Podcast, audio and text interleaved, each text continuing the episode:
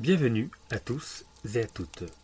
Aujourd'hui, on va parler d'Inception, le film de Christopher Nolan sorti en 2010, qui parle entre autres des rêves, du partage des rêves et de rêves lucides. À travers cette œuvre cinématographique, on va justement parler de tout ça. Est-il réellement possible de faire des rêves lucides? Tout ça, on va le voir tout de suite. Alors, installez-vous confortablement au coin du feu pour Inception.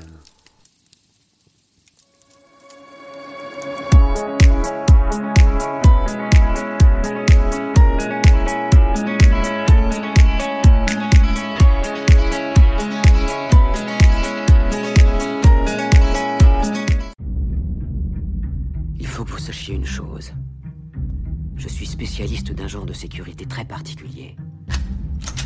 La sécurité du subconscient. Des rêves, autrement dit.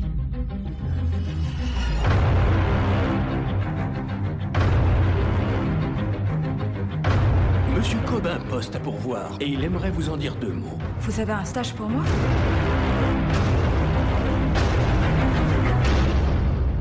Ce n'est pas le terme exact. Nous créons le monde du rêve. Nous amenons le sujet dans ce rêve. Et le sujet y dépose tous ses secrets. Et là, vous cambriolez le rêve. Bah, disons que c'est pas tout à fait légal. Ça s'appelle l'inception. C'est parti. Bonjour, bonsoir, je suis Wivo, il est Davin, et aujourd'hui on va parler d'un film qu'on aurait pu parler depuis très longtemps, parce que c'est un film qui a été réalisé par un réalisateur qu'on aime beaucoup. Ce réalisateur c'est qui? C'est Christopher Nolan. Bon, je pense que tout le monde sait qu'on va parler d'Inception, parce que c'est dans le, dans le titre de l'émission. hein. Voilà, voilà. Mais ce qui va être intéressant, c'est qu'en plus de parler de ce film, d'analyser de ce film comme on fait d'habitude, on va aussi parler des rêves lucides, ce dont le film parle en grande partie, et surtout des rêves lucides que moi et Davin avons fait. Mais pour savoir tout ça, il faudra patienter un petit peu, ça sera dans le cours de l'émission. hein. Je veux garder mes chers auditeurs jusqu'à la fin, voilà. Mais tout d'abord, faut savoir si Davin est là et si il va bien. Est-ce que ça va, Davin? Tu, tu fais l'émission tout seul, en fait, c'est ça. hein. Le mec, il est parti en monologue. Ah, je ne, je ne sers à rien, je suis là, je fais présence. Euh... T'es au courant, ça a démarré depuis 15 minutes, l'émission, là. Mais oui, ça va très bien. Magnifique Ah. film, euh, magnifique réalisateur. On en a déjà parlé dans l'émission Interstellar, mais pff, voilà. Hmm. Je sais pas si c'est mon film préféré. Interstellar pour moi, c'est euh, au-dessus. C'est le film de ma vie. Euh, et Inception, tu vois, dans tous les films de Nolan, c'est peut-être le deuxième. Hein. Dans mes préférés, remarque, il y a Dark Knight. Il y a Dark Knight, il y a Memento. Ouais, et- Il y a même le Prestige. Non, et en fait, il y a trop de films. Il y a trop de films. Il y a trop de films. Mais ouais, il fait mais partie il des, Il est trop fort, ce réalisateur. Ah, il est, il il fait partie des il est pas films. dégueu. Il est pas dégueu. Ah, il est pas dégueu. Il est pas dégueu.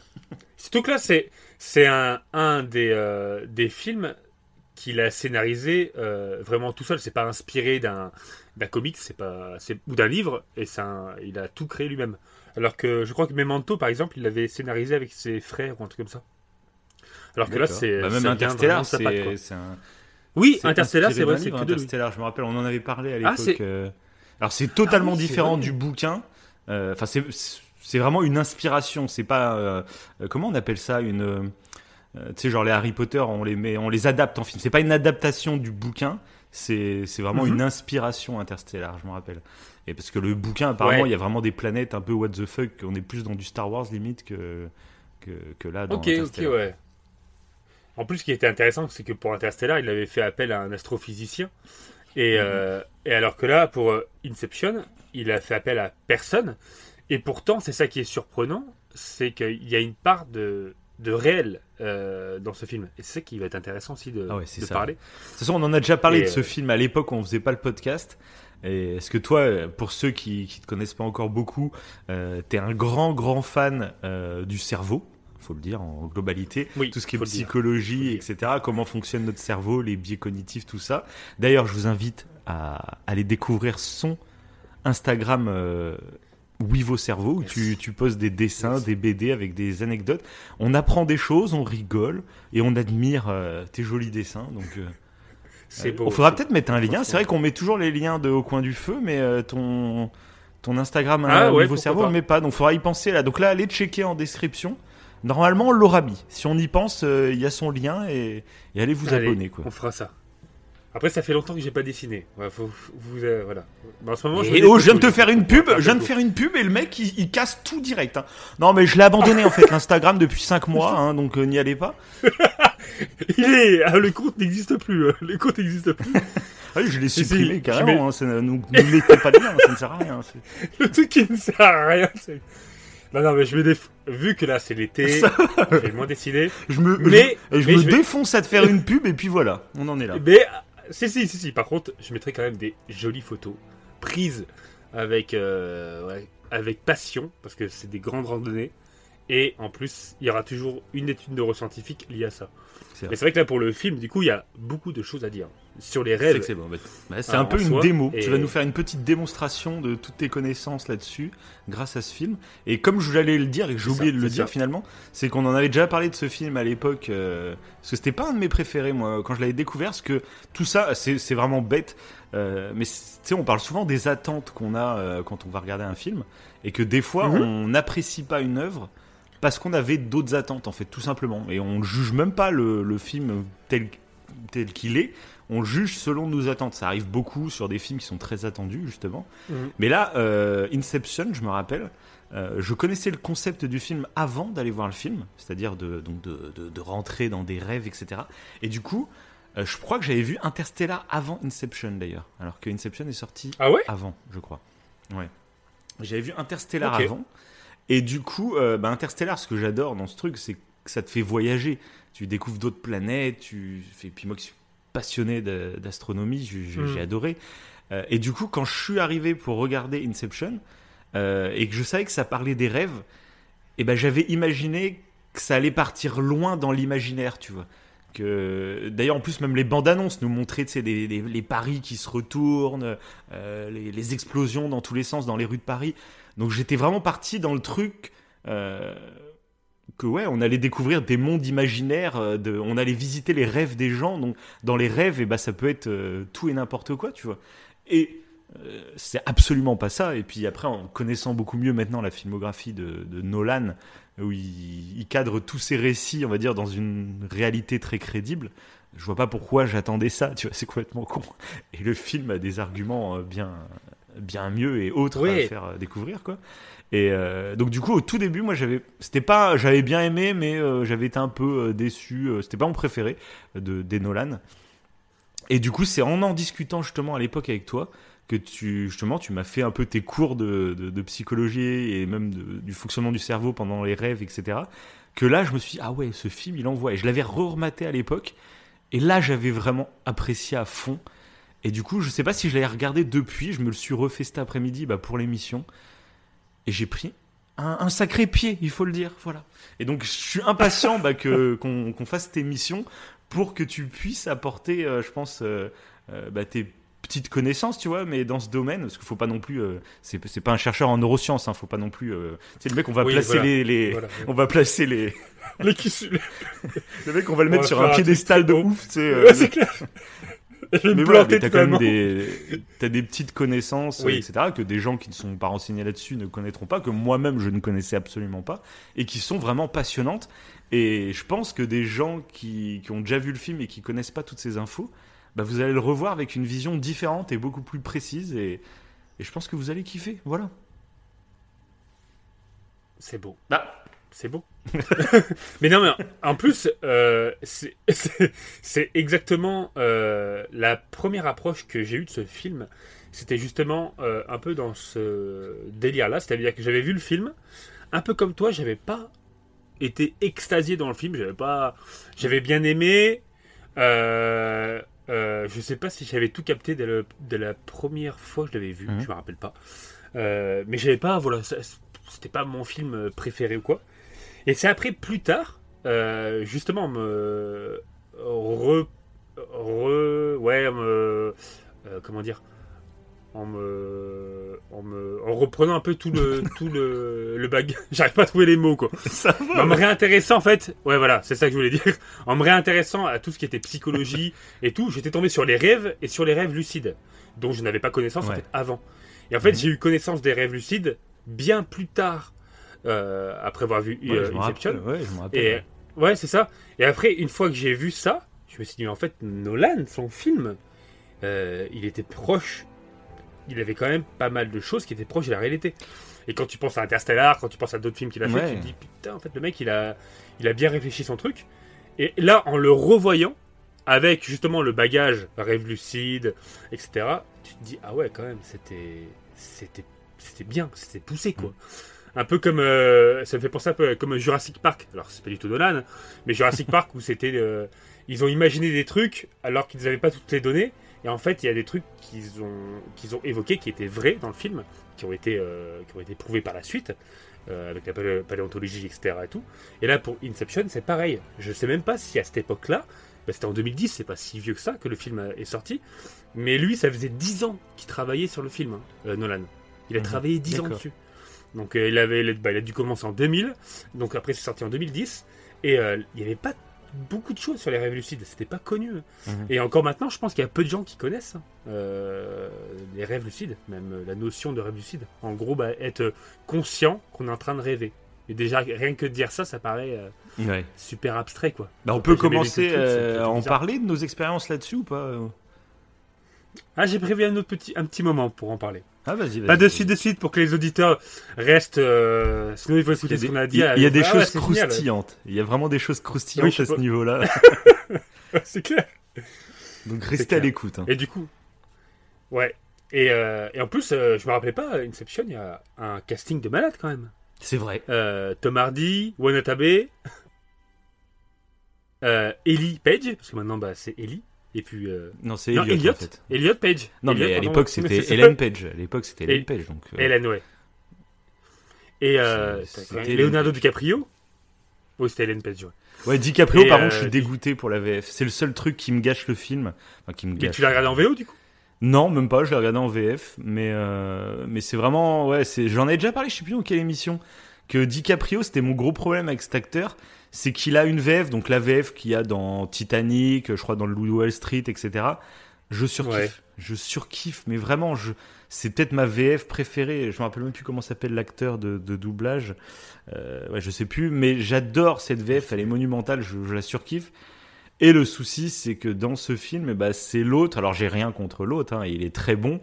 Mais tu sais, quand t'es habitué à une voix et que tu adores en plus pour DiCaprio, euh, bah, ce film, à chaque fois que je le démarre, j'ai toujours ce petit coup de Ah Quel dommage, quoi. Ça Ouais, me oui, gâche là, un film avec DiCaprio euh, quand il n'y a pas la bonne VF. euh, ça, c'est. Après, ouais, elle est, Ah, mais elle est très correcte, il n'y a pas de souci, mais. euh, C'était Euh, quand on a parlé de Once Upon Ouais, Time. bah, ça doit être ça, c'est ça. Et là aussi, je crois, dans Once Upon, il a, il a pas la bonne VF, il me semble. C'est ça. Et c'est pour ça que je crois qu'on avait évoqué le sujet. Ouais. ouais. De Mais toute oui, façon, c'est totalement mais compréhensible. bientôt, on va faire une, un autre film avec DiCaprio où là, il a la bonne VF. Voilà, j'en dis pas plus. Et euh, bon bah d'ailleurs on a fait une bonne. euh, J'avais prévu un petit moment, on allait parler du film sans spoil, mais je pense qu'on l'a déjà fait. Je pense qu'on va pouvoir passer directement en spoil, euh, en commençant le début du film. Et oui, sans oublier, faut qu'on cite Hans Zimmer, Comme d'habitude. musique. J'ai l'impression qu'en fait, toutes nos émissions, euh, on en fait, on choisit pas nos films par rapport à ce qu'on aime, mais à chaque fois, il y a Hans Zimmer. En par rapport à la a- c'est ça. C'est dingue, ouais, le nombre quand il n'y a pas Hans Zimmer, moi généralement j'aime pas les films. Ah oui, je- bah, de toute façon, tu. Ah bah oui, mais clair. Je regarde aucun autre film, de toute façon. Que... Oui, oui, bah, je regarde d'abord le compositeur, et en fait, s'il est pas dedans, bah, je regarde pas le film. Non, c'est vrai que là, faut le saluer. hein, pour... Moi, toute la partie finale, c'est là que ça m'impressionne le plus. Euh, toute la partie finale. euh, Donc, de toute façon, on est en partie spoil ou pas là Hmm. Mhm. Ouais, oui, c'est Mhm. spoil, c'est bon. Tous ceux qui ont jamais Ah, vu le on film. est. tous ceux qui n'ont jamais vu le film, euh, bah, vous devez l'avoir regardé Ouais, maintenant. là, vous savez que voilà. vous allez pouvoir faire la même chose. Et vous pouvez partager les rêves avec vos amis aussi. Et ça, on vous dira ça à la fin de l'émission. Comment faire C'est ça. Euh, Donc, euh, ouais, euh, bah moi, Hans Zimmer, déjà, il y a des thèmes qui sont cultes, hein, clairement, qui ont été utilisés dans d'autres œuvres, enfin, Ouais. dans d'autres choses, dans même des docus, je sais quoi. Euh, et moi, ce que j'adore, c'est toute la, la dernière partie du film, quand il y a les trois temporalités, même quatre au bout d'un moment, mhm. et cette musique qui. j'arrive- j'a- J'arriverai pas à la chanter. J'a- J'allais tester de la chanter, mais je crois que j'y arriverai pas. Mais là, à ce moment-là, je trouve elle est totalement culte. Et puis après, toute la fin qui est beaucoup plus mélancolique. euh, C'est un régal, c'est oufissime. Ah, mais il- il est super fort à chaque fois. C'est c'est génialissime. Mhm. Enfin, c'est- Et en plus, un truc intéressant, euh, alors je sais pas pourquoi ça me fait penser à ça, souvent parce que la musique est étroitement liée au visuel. Euh, les effets qu'a fait Nolan, il a essayé de faire le minimum d'effets spéciaux. Je sais pas si tu savais. Mhm. Euh, et genre, il y a un moment euh, dans Paris, euh, quand, il y a, quand ils vont recruter l'architecte Ariane, Ouais. Euh, qui, donc, qui est joué par euh, euh, Elliot Page, Hélène Page, Eh ben, à l'époque, c'était Hélène encore. Hélène. je, sais, je sais plus quoi dire. J'ai pas envie de le, le froisser. ou De la Bah oui, parce qu'elle nous écoute. Bah oui, bah elle nous écoute. Bah non, On moi. veut je- savoir euh, comment. Pour moi, elle a eu deux vies Oui, en fait. elle- Et à l'époque, c'était Hélène Page. Enfin, On je peut la reconnais comme Hélène Page. Et maintenant, c'est Elliot. Et il On n'y a aucun problème. Mais, mais je pense que ouais, c'était Hélène Page à l'époque. Comme ça, on. Oui, c'était Hélène Page à l'époque. En plus, elle se définit non binaire. Donc ça veut dire Voilà, en plus. qu'on va alterner les noms. Voilà, on, on se permet de faire ça. Mais du coup, ouais, à ce moment-là, euh, quand ils sont donc à Paris, je crois, et qui euh, présentent le fait qu'elle est dans un rêve, on voit les cartons voler. Mhm. Je sais pas si tu te souviens de ça. Enfin, si tu te souviens. Oui, t'as tous les cartons qui se balancent en l'air. Et tout ça, bon, il en... c'est pas, il y a aucun effet visuel en fait. Les, les explosions. euh, hein. réellement. Ouais. ça paraît dingue. Ouais, mais ils ont quand même rajouté les explosions euh, les gens euh, dans les scènes quand même. Parce que les explosions Les sont ralenties quand même. Donc, euh, Oui, après ils ont joué là-dessus. Mais les Mais ils ont explosions pas sont créé vraies. Des vraies explosions quoi. Voilà, c'est ça, tout à fait. Il n'y a pas d'effets spéciaux. Il y a des effets visuels, mais il n'y a pas d'effets spéciaux euh, Numériques, oui. Des effets Ah, spéciaux numériques. Parce que un effet spécial, une explosion, c'en est un finalement. On est d'accord. Voilà. Mais Et de toute façon, c'est voilà. un peu comme d'hab avec Nolan. Nolan, il utilise le moins d'effets Ouais, spéciaux numériques euh, possible. hein. Le même dans- rien que Ouais. dans Dunkerque, tu vois, il a voulu euh, tourner avec je sais pas combien de figurants plutôt que d'en rajouter par ordi euh, euh, par dizaines. Ouais. Donc euh, c'est c'est un peu son petit son petit kiff ça. Hmm, c'est vrai, c'est vrai. Et je, je voulais faire un, un mini speech pour ceux qui se rappellent pas du film ou ceux qui ne veulent pas regarder le film. Mais euh, Vas-y, oui, oui, c'est vrai, parce sont que ceux qui l'ont vu il y a longtemps, ouais, c'est clair, vas-y. Ouais, voilà. Des fois, c'est qu'on le fait pas. Faudrait, euh, voilà, pour ceux qui veulent un petit rappel. Donc, euh, ouais, donc le but, euh, en fait, euh, le, le speech de- de- du film, c'est qu'en gros, Leonardo DiCaprio, qui joue Cobb, Cobb dans le film, c'est euh, quelqu'un qui extrait des informations dans les rêves des autres. Et le but, en fait, c'est comme ça, bah, euh, il est payé par des personnes pour euh, décrypter le code d'une personne. Voilà, bon, bref, pour avoir des informations secrètes, quoi. C'est une nouveauté, c'est un peu dans le futur, en fait, que ça se passe cet univers. Et là, tout le speech de l'émission, ça va être, au lieu d'extraire une information dans un rêve, ça va être d'insérer une idée dans le rêve de Fisher. C'est ça. En gros, C'est ça. Et, donc voilà. DiCaprio, lui, Sans le fait euh, parce que Oui. euh, c'est parce qu'il est d'une sorte de grand patron d'une multinationale.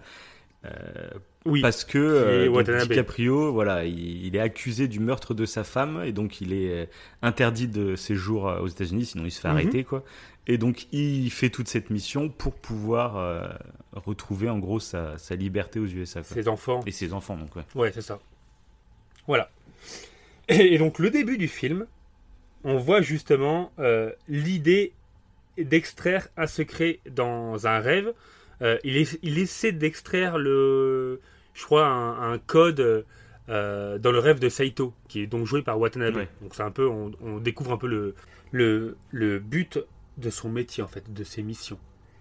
Et on y voit l'arrivée de Mel, donc de Marion Cotillard. Ah, Rien que ça, c'est super intéressant. euh, parce qu'on la voit, donc ça fait vraiment le parasite inconscient qui fait. euh, euh, qui, euh, bah, qui, qui met le plan à l'eau, quoi, en fait, dès le départ. En plus, en plus de Et, ça, euh, ouais. je trouve ça, ça lui donne une, un charisme à Marion Cotillard dans ce film. Euh, ce Oui, rôle un peu, on ne sait pas trop. pendant le premier, visio- premier visionnage, tu sais pas ce que c'est, si c'est une méchante. Et, et je la trouve méga badass. Elle joue pas beaucoup de rôle de méchant, je trouve, Marion Cotillard. Mais je trouve elle a un potentiel de ouf. Parce que dans ce film, je trouve, euh, elle crève l'écran vraiment, je trouve. Hmm, ouais. Ouais, parce qu'il y, a- il y a des scènes, elle fait limite. peur. Ouais, c'est ça. Il y a de la folie. y a- euh, ouais. Je la trouve géniale dans ce film. C'est limite la meilleure perf, moi, de ce film. Et c'est assez intéressant, je trouve, euh, de voir que, que Nolan adore, ou adorait plutôt euh, Marion Cotillard. Euh, il l'a fait tourner dans, donc dans ce film, il l'a fait tourner dans le, le troisième Batman qu'il a fait. Et, j'ai toujours eu l'impression, parce que je crois qu'elle elle a pu tourner pour lui après. Et, euh, et dans ce fameux Batman, tu sais, c'est la fameuse scène de la mort euh, complètement foirée euh, qu'elle a et où tout le monde s'est foutu de sa gueule. Oui. Et je- moi, je, alors ça reste un avis personnel, mais j'ai l'impression, je sais pas, il y a une brouille entre les deux ou je sais pas quoi. Et parce que la scène de mort dans Batman, c'est vrai que c'est comique, hein, elle tombe, t'es d'un coup. et, mais Oui, un, oui, un oui. réal en plus comme gros. Nolan, enfin ils ont dû tourner genre euh, 15 fois la scène. Donc pourquoi il a gardé cette, cette mort-là C'est bizarre. Et depuis, je crois qu'il l'a pas fait retourner. Euh, Alors que ça avait l'air d'être une- de ses chouchoutes euh, au début, donc c'est. Voilà. Euh, je trouve qu'elle est largement meilleure là, dans, Inception que, que dans les Batman. Oui, puis évidemment, on retient que ce côté négatif d'elle. Oui, alors que là, elle est vraiment Alors que, géniale voilà. dans ce film. euh, vraiment. Ah ouais, euh, j'adore. Ouais. Ouais, si son rôle, il est, il est Son excellent. rôle, ouais, parce que l'histoire de ce personnage est totalement fou, je trouve. Et en plus, j'adore ces histoires où on te présente un personnage qui est déjà à la fin psychologiquement. euh, euh, elle est déjà construite psychologiquement, sauf que toi, t'as pas les infos. Et c'est tout au fur et à mesure du film que tu vas découvrir pourquoi elle est comme ça dès le départ, en fait. Et ça, j'adore ce genre de Ouais. scénario, enfin de personnages qui sont développés comme ça. Et c'est tout l'intérêt, ouais, je trouve, en plus euh, du film, en plus d'être un film d'action où euh, bah, t'as le plan à réaliser et Mhm. tout, t'as toute cette trame dramatique avec Leonardo DiCaprio et Marion Cotillard qui, qui est géniale. C'est ce qui rend tu le truc. euh, quand, ouais, quand c'est la première fois que tu vois le film, t'as que des rebondissements. En fait. Ouais, c'est vrai. Et euh, en fait, ce film, il- pour le coup, encore une fois, il se voit vraiment plusieurs fois. Oui, ah bah, deuxième tout- fois, une fois pour Tous bien les grands machin, films, de toute façon. euh, il se revoit plein de fois. aucun grand film ne se en- regarde qu'une seule fois parce que, comme on l'a dit, t'as les attentes, t'as les surprises et après t'as l'analyse qui vient. T'es obligé de regarder plusieurs fois les films pour vraiment les apprécier, quoi. Ouais, mais vraiment, ouais. Vraiment. Et, euh, et en plus, celui-ci, alors je vais te.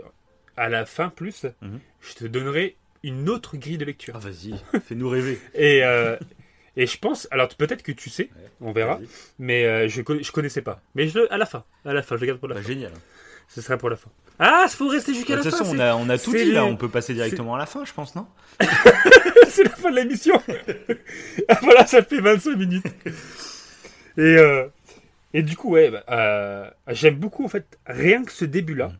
Euh, parce que, alors je sais pas comment il s'est renseigné, euh, Nolan, honnêtement. Je sais juste qu'il a travaillé, comme je disais tout à l'heure, il a fait 10 ans là-dessus. Il était fasciné par les rêves. Certains ont dit qu'il était aussi, il avait fait des rêves lucides. Mhm. Alors ça, je suis pas sûr. Je, je mettrais pas, voilà. Je pense pas qu'il a fait des rêves lucides. Je l'ai pas vu Et ailleurs. Tu lui as demandé du coup? En tout cas, il était fasciné par les rêves. Non, mais je l'ai, je l'ai laissé un message vocal. il est censé me répondre. Peut-être que je pourrais, je pourrais le dire là, dans la soirée. Et euh, ça serait tellement beau. Mec en live. tu- Bah, t'as Yann Nolan. Mais, Mais va nous euh, expliquer la fin d'Inception du coup. Et à la base, par contre, euh, il voulait faire un film d'horreur. D'accord. Ça, par... voilà, pas du tout partir sur un truc d'action comme il a fait là. Il voulait partir sur euh, un truc sur les rêves, mais plus horrifique. Mhm. Bon, du coup, il a changé d'avis en cours de route. En même temps, en 10 ans de réflexion, t'as le temps de, de changer. En même temps, c'est tellement euh, euh, baisé comme, euh, comme scénario que. Pour l'expliquer aux scénaristes, déjà, les mecs, ils ont dû bugger, quoi. Enfin, pour les scénaristes, au produ- au- au- à la production, plutôt producteur et Ouais. tout. Ça va être, Bah, tous les films de Nolan, hein, généralement. ouais, de toute façon, oui. Et, euh, et du coup, ouais, dès ce début-là, euh, donc euh, je disais ça dans le sens où ouais, j'ai l'impression qu'il a dû quand même se renseigner, je pense, comme il faut. Parce que ça, ça a été étudié à l'époque en psychanalyse. Il y avait des psychanalystes qui essayaient de chercher dans les rêves de leurs patients des projections donc inconscientes, mais exactement comme dans le film, euh, des projections inconscientes qui en fait représentaient un traumatisme qu'il fallait combattre. Et en fait, euh, Alors ça, c'est de la psychanalyse. Ça reste un peu... Il n'y a rien de scientifiquement démontré. hein. D'ailleurs, la, psychanalyse maintenant n'est plus la même qu'auparavant. Parce que là, je parle de ça à l'époque de Freud et- ou de Carl Jung, etc.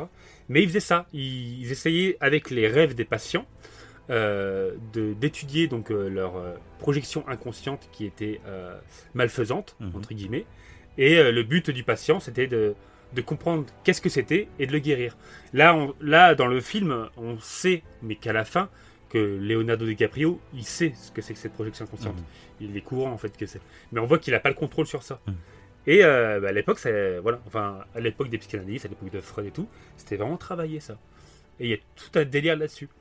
Et je trouve ça, déjà, je trouvais ça intéressant. Oui, comme clair. quoi, euh, euh, en travaillant sur l'inconscient, genre, tu peux guérir de traumatismes et tout. Et je fais dès le début, en fait, je me rappelais même pas de ça dès le début du film. Je fais, ah oui, ils en parlent de. Enfin, je... je trouvais ça pas mal. Et, et juste après, euh, c'est pas longtemps après, pour se, se réveiller, euh, Leonardo DiCaprio, il est, euh, tu sais, on le balance dans l'eau, dans un bain d'eau. Ouais, exact. ouais. Et en fait, il est en train de rêver que euh, la, comme si, euh, dans son rêve, en fait, comme s'il y avait une, une grosse inondation ou carrément un tsunami, quoi. Il mélange en fait euh, les stimuli de son réveil qui- quand il tombe dans le bain et dans son rêve l'eau qui lui tombe dessus. Et ça, pareil, c'est ça. Par contre, ça a été euh, démontré scientifiquement. Ils ont étudié le truc. Euh, le quand on rêve et qu'il nous arrive un truc pendant qu'on rêve, genre un tableau qui nous tombe sur la tronche, Mhm. euh, le, le cerveau, il est conscient des stimuli extérieurs Mhm. et il va assimiler ce qui se passe à l'extérieur. Donc, par exemple, je reprends l'exemple du tableau qui tombe, un tableau qui tombe sur ta tête et il va l'incorporer dans le rêve. Ouais, bien sûr, mais ça, mais c'est clair. Ça, on, peut tous un peu le, constater euh, euh, quand on se réveille le fait. matin. Moi, le nombre de fois où la musique de mon réveil a commencé. Ou le réveil. euh, Voilà, je l'entendais dans mon rêve. Où je me rappelle surtout quand j'étais plus jeune avec ma mère, parce qu'on n'avait pas de réveil, c'était ma mère qui venait nous réveiller, tu sais, dans la chambre, etc. Et, Ouais. et des fois, bah, il y avait ma mère qui arrivait dans un de mes rêves. Tu vois. Je suis, oh, qu'est-ce qui se passe? C'est. Et puis non, c'était ma mère qui me réveillait en vrai. c'est- dingue. Mm. Ouais, parce que à une certaine époque, on pensait que c'était. euh, tu sais, il y avait des, des- des- des réflexions un peu plus ésotériques sur ça. Mais en fait, non, c'est tout simplement que le cerveau, il, il arrive à. Il, a- il arrive à rendre cohérent dans le rêve ce qui se passe autour. Ouais, d'accord. Et euh, mais je trouve ça dingue. Et encore une fois, euh, bah, il a, il a démontré merveille. C'est des petits détails, mais on voit que le mec s'est bien renseigné. Quoi. À chaque fois, euh, sur les rêves. Ouais, bon. ouais. Mais c'est ça qui est fort avec ça ces reste films, hein. gentil. C'est comme pour Interstellar. C'est tu regardes un divertissement, mais en même temps, euh, toutes les connaissances qui, enfin toutes les connaissances que le film te fait apprendre, et bah tu, tu, il y a, y a quelque chose derrière. Tu vois, c'est ce que j'aime. Euh, Il y a d'autres films à l'inverse qui partent dans des théories qui sont totalement fausses dès le départ. Et moi, des fois, ça me sort du film. On en avait parlé, tu sais, par exemple pour le film de Lucie là sur euh, Luc Besson qui prend euh, l'idée, euh, la fausse idée. Ah oui, euh, des 10%. voilà, qu'on utilise que neurobit, 10% de notre comme- cerveau et il base tout le scénario de son film là-dessus. Ben moi, ça me gêne en fait parce que c'est une idée reçue et tu pars d'une idée reçue qui est complètement fausse et c'est dé- enfin c'est démontré depuis des années, des années. Et tu fais tout un scénario Oui, tu vois, ça me gêne parce que parce que le nombre de gens après avoir vu Lucie qui t'ont sorti, euh, ah, tu savais qu'on disait que 10% de notre cerveau. euh t'es là, non les gars. Et que Nolan c'est l'inverse. Nolan justement, tu vas voir un de ses films et même des fois tu vas te dire oh c'est un peu tiré par les cheveux. Et tu te renseignes et tu fais, bah en fait, pas tant que ça finalement. Et Nolan, c'est ça, j'ai Ouais, c'est ça l'impression. qui est dingue. Ouais. C'est ça qui est fort chez lui. Ouais, C'était exactement le cas dans l'impression Interstellar. complètement. WTF. Ouais, c'est ça. Et, mais en fait, euh, ouais, il y a, il y a- il y a beaucoup de il y a beaucoup de cohérence. Et mais comme Interstellar, de toute façon, tu as une part de, de poésie de fantastique où il va très loin, mais tu as beaucoup, beaucoup de réalisme. Et là, dans Inception, c'est pareil. Mm. C'est la même chose. Et d'ailleurs, même après, en suivant, on a, en fait, quand il se réveille, euh, suite à ce, ce fameux bain, il est toujours pas réveillé, en fait. Il est, tout- il est dans un autre rêve. Euh, c'est un rêve dans un rêve, quoi. Dès le départ, on a ça. Et ça, c'était déjà arrivé, toi, de, de te réveiller, mais dans un rêve Mm. Ça fait, c'est trop bizarre, comme Ouais, ça, ça m'est déjà arrivé, ouais. Je- Bah, des quand fois, en fait, petit, ouais, moi, je suis dans mon. Enfin, je suis en train de faire un rêve. Je me réveille, euh, mais je suis dans mon lit et tout, hein, et... sauf que je suis encore en train de rêver. C'est trop insupportable. c'est horrible. bah, genre, je t'ai raconté un rêve que j'ai fait cette nuit. hein, euh, on en a parlé ce matin. Donc, je vais pas dire à tout le monde euh, les, les tenants et aboutissants de mon rêve, mais ça m'a un peu choqué. Et le truc, euh, euh, tu sais, je t'ai dit, je me suis réveillé et j'ai checké euh, sur l'application de l'équipe pour regarder Oui. euh, si l'info était vraie. Et, et ben en fait, je Ouais. me suis rendu compte après que j'ai jamais checké l'application l'équipe. C'était dans mon rêve aussi. Dans mon rêve, je Ah me bon suis réveillé et j'ai checké pour vérifier.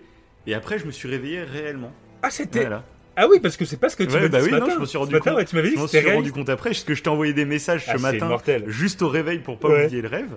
Et bon, je vais le dire quand même aux auditeurs, sinon euh, ils, ils vont être trop. euh, Allez, trop allez, horrible. allez, il y a trop. Il y a trop... c'est clair. Donc voilà, donc comme vous savez, en ce moment, on est en plein euro euh, de football. Et cette nuit, voilà, j'ai rêvé que je regardais le match avec de la famille, etc. Et que en plein match, Karim Benzema était sorti. Il se faisait arrêter par la police.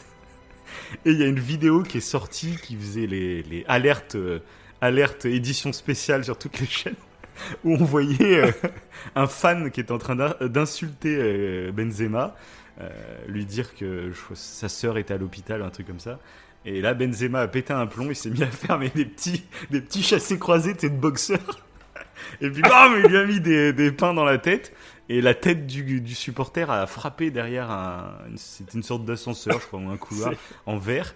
C'est ultra C'est- violent. Ah oui, c'était ultra violent, c'était choquant. Moi, dans mon rêve, j'étais choqué devant ma télé. Et, euh, et carrément, bah, il l'a tué, hein, parce que le dernier coup, la tête, elle a explosé la vitre, et le supporter est tombé par terre. Et, euh, et justement, les policiers venaient l'arrêter euh, en plein match, parce qu'il avait tué le gars. Donc voilà. Donc ce qu'il faut savoir hein, pour les gens, c'est que moi, je suis, un, supporter lyonnais, donc je suis un grand fan de Benzema depuis depuis plus de 15 ans, on va dire. Donc euh, ce rêve m'a vraiment euh, choqué. et donc c'est pour ça, euh, je me suis réveillé et j'ai checké, j'étais en stress de ouf, et j'ai checké mon appli l'équipe pour voir si la news était réelle ou pas. Et après, je t'ai fait des messages audio et je me suis rendu compte, en fait, euh, j'avais jamais regardé le... Que tout était dans le Ouais. rêve. Euh, non, bah les messages audio, je te les ai vraiment envoyés, au fait. Ah non, non Tu m'as rien envoyé Et je viens d'apprendre le rêve là Tu pousses trop loin. T'es encore en train de rêver là on fait pas d'émission là en ce moment, non? Tu dors actuellement. Le réveil va sonner. Et donc voilà, là c'était vraiment, je trouve, l'exemple parfait, parce que c'est vraiment un rêve que j'ai fait, mais cette nuit, quoi. Euh, ce matin, là, je- Ah oui, c'est oui. ouf. Et c'est peut-être parce que je savais qu'on allait faire l'émission sur Inception, du coup mon cerveau s'est calibré, euh, parce que ça se peut en plus. Ce qu'on va vous raconter tout au long de l'émission, Tout à fait. on a fait des expériences, ça- en fait, on a testé beaucoup de choses avec les rêves lucides et tout, donc on s'est entraîné déjà à retenir nos rêves, tout ça, pour plein de trucs. Ça fait longtemps que je l'avais pas fait, donc euh, voilà. Mais là, peut-être que le fait de savoir qu'on allait faire une émission De sur parler. les rêves, euh, bah, ça m'a rappelé des souvenirs, etc. Et c'est peut-être pour ça que je me suis aussi bien rappelé de ce rêve. Et du coup, Ah mais clairement. le premier clairement. truc que j'ai fait, c'est pour ça que je t'ai envoyé un message audio dès le réveil, euh, parce qu'on sait que les rêves, tu les oublies très rapidement. Et là, je voulais, euh, je voulais m'en- au moins te dire euh, le plus possible de ce que je me souviens. Et du coup, le fait de te l'avoir dit, bah, je m'en rappelle encore ce soir, tu vois. Euh, pas tout en détail, mais je me rappelle quand même pas mal. Donc c'est intéressant, hein, c'est ça. euh, Ouais, C'est intéressant, je trouve. mais c'est ça, mais. Mais je- moi, je suis persuadé parce que pareil, euh, je t'ai parlé des rêves que j'avais faits, donc qui sont beaucoup moins choquants. mais c'est pas. Et euh, je m'en suis souvenu de deux. Ouais. Euh, mais euh, pareil, c'est que je, je suis persuadé que c'est parce qu'on a parlé de ça, Mm. on a parlé de rêve, et là je suis persuadé que les auditeurs, en parlant de rêve, vous allez peut-être avoir plus de chances, plus de probabilités de rêver, euh, et en plus, encore plus si avant de vous coucher, Vous, vous y pensez. vous vous dites Mm. tout simplement, ouais, vous y pensez, vous dites euh, j'ai envie de rêver, Mm. et c'est tout bête, mais ça marche, ça marche. Moi, une des techniques, une Après des matin, techniques, comme moi, tu qui dis, avait le plus marché, c'est euh, tous les matins, dès que tu te réveilles, euh, tu prends ton appli de notes sur le téléphone et tu notes euh, le peu de souvenirs que tu as de ton rêve. Même si tu te souviens de rien, bah, tu, tu prends quand même ton appli et tu mets euh, bah, je me souviens de rien. Et, voilà. et chaque jour, tu le fais. Et petit à petit, en fait, bah, tu vas te souvenir de tes rêves, en fait. Mais ça marche vraiment. En, même rien qu'en une semaine, tu as des résultats.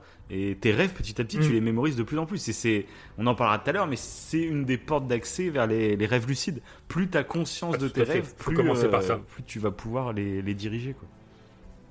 Oui, oui, parce qu'en gros, on fait tous. Alors, il me semble qu'on. Euh... de toute façon, dans une nuit, par exemple, si vous dormez 6 heures, vous avez 4 cycles de sommeil. Mm. Et par cycle de sommeil, il me semble qu'on fait généralement deux rêves. Donc, ça veut dire que tu fais. euh, Allez, euh, bah, tu fais 4 cycles, tu fais 4 fois 2, tu fais 8 rêves par nuit, en moyenne.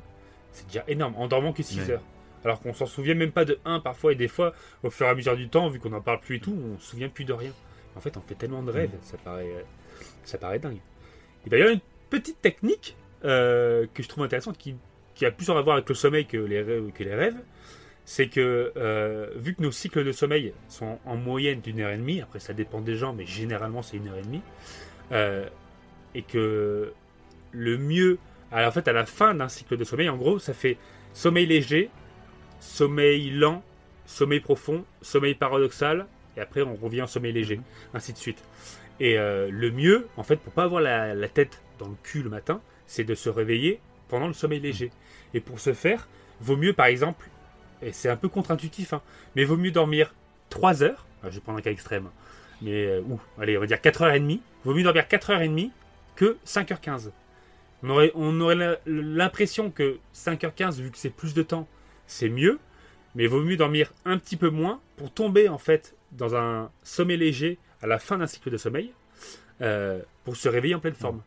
Je sais pas si c'est clair. Ouais, mais carrément. Vu qu'il y a trois il y a des applications Voilà. maintenant qui sont super fortes Oui, là-dessus. c'est vrai en plus. Euh, ouais. Bon après faut caler le téléphone dans le matelas quoi donc c'est un peu le ceux qui aiment pas dormir avec leur téléphone Ouais, dans la chambre c'est mort. Euh, c'est des applis en fait qui analysent les mouvements du matelas et qui repèrent euh, au moment où tu t'endors et Ah, les euh, sommeils les phases du sommeil et tu mets ton réveil par exemple tu dois te réveiller à, à 7 heures le matin peu importe à l'heure que tu t'endors en gros et lui il va calculer en gros il va justement il va prendre euh, c'est 7 heures que tu veux maximum en gros te réveiller et il va prendre la marge Ouais. euh, une marge euh, de 40 minutes par exemple avant et il va te réveiller au plus près des 7 heures mais en, en essayant de taper justement dans ton sommeil léger et franchement essayer c'est assez bluffant moi je l'ai fait une période après j'ai arrêté parce que bah, ça me saoulait en fait d'avoir mon téléphone allumé dans mon téléphone toute la nuit c'est pas très Ouais. mais je pense ça se trouve il doit y avoir maintenant même avec les euh, Et je crois qu'il y a des voilà montres, ce que j'allais dire. Avec les montres connectées, maintenant, Ouais. ça doit se faire. Moi, j'en ai pas de montre connectée, mais ça doit se faire. Et je trouve que c'est très intéressant. Parce que vraiment, tu, te réveilles. Moi, moi, je sais que plus jeune, j'avais euh, du mal à me réveiller. Moi, vraiment, euh, c'était une torture le matin pour me réveiller. Et je suis passé par cette phase où euh, j'avais cette application. Et là, mais à chaque fois que je me Ouais. réveillais, c'était nickel. Et maintenant, je n'utilise plus l'application, mais j'ai plus de mal à me réveiller. Comme si mon corps s'était habitué à se réveiller à ces moments-là, en fait.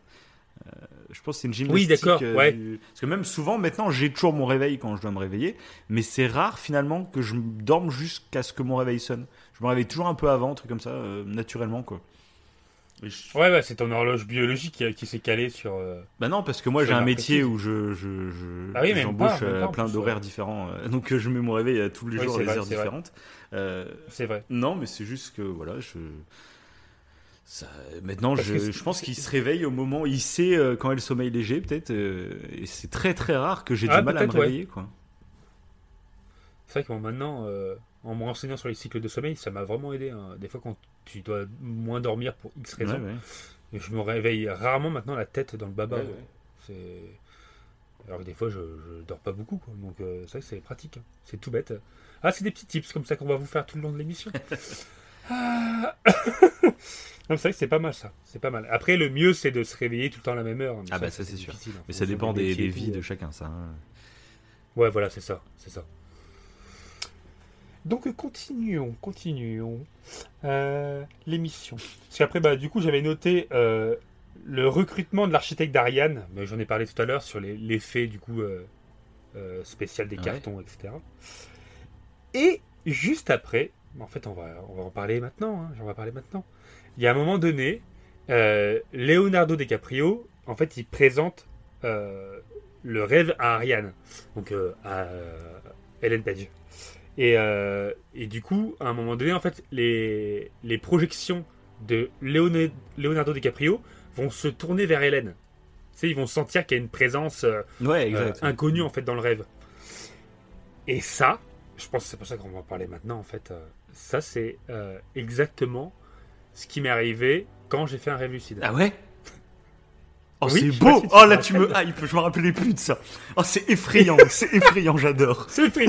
Ah oui, ça m'avait fait flipper. Ça m'avait fait flipper. Oh, quelle horreur. Enfin, oui. le mec, Bon, tu, com- tu commences à diriger ton rêve, et là, d'un coup, t'as tous les gens de ton rêve qui se tournent et qui te regardent. oui, c'est- ah oui. Ah, Ah bah, du coup, je me suis réveillé. D'accord. Je me suis réveillé. Parce que dans les d'anecdotes euh, personnelles, euh, moi j'ai déjà fait un rêve lucide du coup. J'en ai même fait deux que je me souviens. Mhm. Mais à chaque fois, j'étais tout seul. J'étais tout seul, moi, dans mon rêve. Mais là, ça doit être terrifiant. Ah, t'étais tout seul rêve tout content, tu commences à. Ouais, c'est bien, je suis en rêve lucide, c'est cool. Puis tu lèves la tête, tu vois tout le monde qui te regarde. Quel flip Oui, parce que, alors, euh, bon, on va en parler, de toute façon, euh, on va vous donner les tips, parce que du coup, comme disait tout à l'heure Davin, on s'est entraîné donc, pour faire des rêves lucides. Euh, donc ça marche, hein, concrètement ça marche. Parce que c'est, c'est... Alors, pour vous dire à quel point ça marche, je vais aller plus loin. Vas-y. Je vais parler juste d'une étude juste avant, qui est dingue. Je devais en faire un dessin, il n'est pas encore sorti. Oh là là. Parce que je crois que je t'en ai, je t'en ai même pas Oh parlé. là là là là. Donc, il y a une étude qui a été faite sur des rêveurs lucides extrêmement expérimentés. Mhm. Euh, des mecs qui font des rêves lucides, enfin des mecs, des, des personnes, femmes ou hommes, qui font des rêves lucides euh, régulièrement. Je dis des mecs, euh, des, des humains, quoi. Des non-binaires, des Bref. tout le monde, quoi. non binaire, voilà, tout le monde. Et du coup, ce qui s'est passé, en fait, c'est qu'ils ont demandé, les, les laborantins, enfin ceux qui font les expériences, les scientifiques, ils ont demandé aux rêveurs lucides, pendant leurs rêves, pour exprimer le fait qu'ils étaient conscients qu'ils étaient en train de rêver, dans leur propre rêve, euh, fallait qu'ils bougent les yeux. Parce que les seuls en fait mouvements que tu peux faire quand tu es en rêve lucide, apparemment, selon les scientifiques, c'était les yeux. C'est juste les mouvements oculaires. Et donc le but en fait, c'était que les rêveurs lucides, pendant qui conscientisent le fait qu'ils sont dans le rêve, c'était de faire des mouvements euh, d'œil en fait de haut en bas. Mais il est, Voilà. tu sais comment et les il est fait scientifiques, Est-ce que dans leur rêve, Hein ils se mettent à bouger les yeux et ça bouge les yeux dans la réalité? Ouais, voilà, c'est ça. exactement, c'est ça. En fait, dans le rêve, ils ont bougé les yeux de haut en bas, et dans la réalité, les scientifiques ont vu que les yeux bougeaient. Donc ils se sont rendus compte, parce qu'il faut savoir que c'était pas, euh, c'était dans un milieu vraiment scientifique. euh, il y avait des électrodes sur les personnes, donc les scientifiques savaient que les Mhm. gens dormaient. Il n'y avait pas de, il y avait pas de triche quoi. Ils savaient que les gens dormaient. Il y avait, un- c'était justement sous, euh, sous contrôle et tout. Et c'était ça qui était plus impressionnant, c'est qu'il y en a, il y en a euh, qui ont fait ça euh, presque sur un temps de 50 minutes. Putain. Là, il y a des rêveurs lucides qui ont fait un rêve lucide pendant 50 minutes. Et apparemment, en fait, parce que dans le film, on dit que le temps est différent et tout. Mm. En réalité, c'est pas le cas. Euh, apparemment, selon cette étude, mais il y a d'autres études qui vont être faites. C'est vraiment là, actuellement, euh, par rapport aux rêves lucides, c'est en train d'exploser, j'ai l'impression. Euh, ils font des études de plus en plus poussées. On a encore des nouvelles données sur les rêves. Et donc, le temps serait le même. Et en fait, les, les rêveurs lucides qui ont fait 50 minutes à. Peut-être ils ont oscillé les yeux toutes les 10 minutes. Et bah, euh, pour eux, ça a duré 50 minutes. Mhm. Il n'y avait pas un intervalle de temps vraiment différent. Ils ont. ça, ça paraît dingue. Ça, ça paraît complètement dingue. Et euh, par contre. Donc, dans leur rêve, euh, ils bougeaient les yeux pendant 50 minutes. quoi. C'est génial. T'es en Non, rêve en fait, lucide, tu peux il faire ce que tu veux dans le rêve. Bah, si je bougeais les yeux pendant 50 minutes, là, on va s'éclater. Avec tous les Non, gars qui le te à regardent. des- à- à- C'est clair. Non, ils faisaient des intervalles de temps différents. Ok, Tu ouais. vois Ils le faisaient pas tout constamment, quoi. Mais, euh, mais déjà, ça me paraît complètement dingue. Ça veut dire que les personnes, ils étaient en train de communiquer. commu- commu- communiquer. Mm. Ils étaient en train de communiquer avec des. euh, des, euh, des personnes qui n'étaient pas dans un rêve. quoi. C'était Ouais. des rêveurs qui communiquent avec des non-rêveurs. On se croirait dans un euh, Inception. Inception. C'est, je trouve ça hallucinant. Et euh, du coup, ils, ils, ils vont essayer d'aller plus loin encore. Sauf que le problème, c'est qu'il y a très peu de personnes qui sont expérimentées Ouais. en rêve lucide Mais il faudrait. hein. pour faire des études. Parce que pour, Bah pour oui. tout le dire, nous, euh, enfin moi, mon cas personnel, euh, c'est vrai que quand j'ai découvert ça, forcément, on est des sceptiques, nous, de base, donc on croit vraiment pas dans beaucoup de choses de spirituelles. On est ouvert, en fait, à plein de choses. On, reviendra, on va faire d'autres émissions sur des, euh, des ovnis, sur des fantômes plus tard. Ça va venir même assez rapidement pour certains, euh, où vous verrez qu'on est des sceptiques, vraiment. Euh, et donc moi, quand on m'a parlé de ça au départ, forcément, j'ai eu le réflexe de me dire, ouais, c'est chelou quand même. Ouais. Et mais euh, on est euh, donc on est sceptique, mais on est ouvert parce que ça nous passionne en fait ces sujets. Euh, moi, je peux écouter une émission de 4 heures sur un sujet qui pour moi est totalement bullshit, tu vois. Mais ça me passionne. J'adore imaginer des trucs. Pourquoi pas, tu vois. Et, et ce sujet, du coup, m'a passionné parce que je me suis dit, t'imagines les possibilités.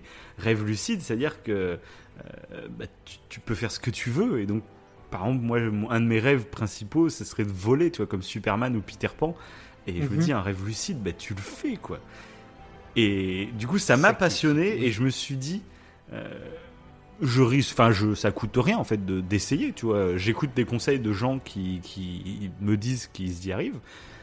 Et ça coûte rien d'essayer, tu vois, à part quelques nuits, prendre ton téléphone Mhm. pour prendre des notes, tout ça. Et du coup, euh, bah moi je l'ai fait tous les soirs. Donc comme je vous disais tout à l'heure, tous les, enfin tous les soirs, je me disais, allez, faut que je me rappelle de mes rêves, faut que je me rappelle de mes rêves. Et euh, chaque matin, eh ben, je prenais mon téléphone et j'écrivais. Et donc le premier effet qui est, qui est constatable très rapidement, je dis au bout d'une semaine, vous voyez la différence en lisant vos notes, tout simplement, c'est qu'on se met à vraiment retenir nos rêves. Moi, clairement, Ça, euh, la première fois, eh ben, c'est- ouais, c'est ça. La première fois, t'as un souvenir très bref. Tu notes un truc vite fait, voilà. Et à la fin de la semaine, moi déjà, euh, j'écrivais 10 lignes peut-être, hein, tu vois. Et des rêves des fois qui avaient ni queue ni tête, mais des fois c'était marrant même de se relire, des fois c'était même touchant parce que euh, ça parlait de certaines personnes et tout. Et voilà, c'est super cool, je trouve, à faire, rien que ça en fait. Et, euh, après, les autres étapes, c'est de, En allant se coucher, je me rappelle, moi, ce que je faisais, c'est que je me répétais Je suis dans un rêve, je suis dans un rêve. Je me, je me répétais ça avant d'aller me coucher pour que ça soit dans ma tête, tu vois. Et euh, plus j'arrivais à, bah, à me souvenir de mes rêves, plus bah, j'approchais, tu vois, de me rendre compte que je suis en, train de rêver pendant que je suis en train de faire un rêve. Et ça aboutit, par contre, je me rappelle plus au bout de combien de temps. Mais j'étais peut-être à une vingtaine de jours, je dirais maximum à un mois, je dirais. Et encore Oh, Ouais. Ouais. Et moi, je sais, bon, en gros, bah...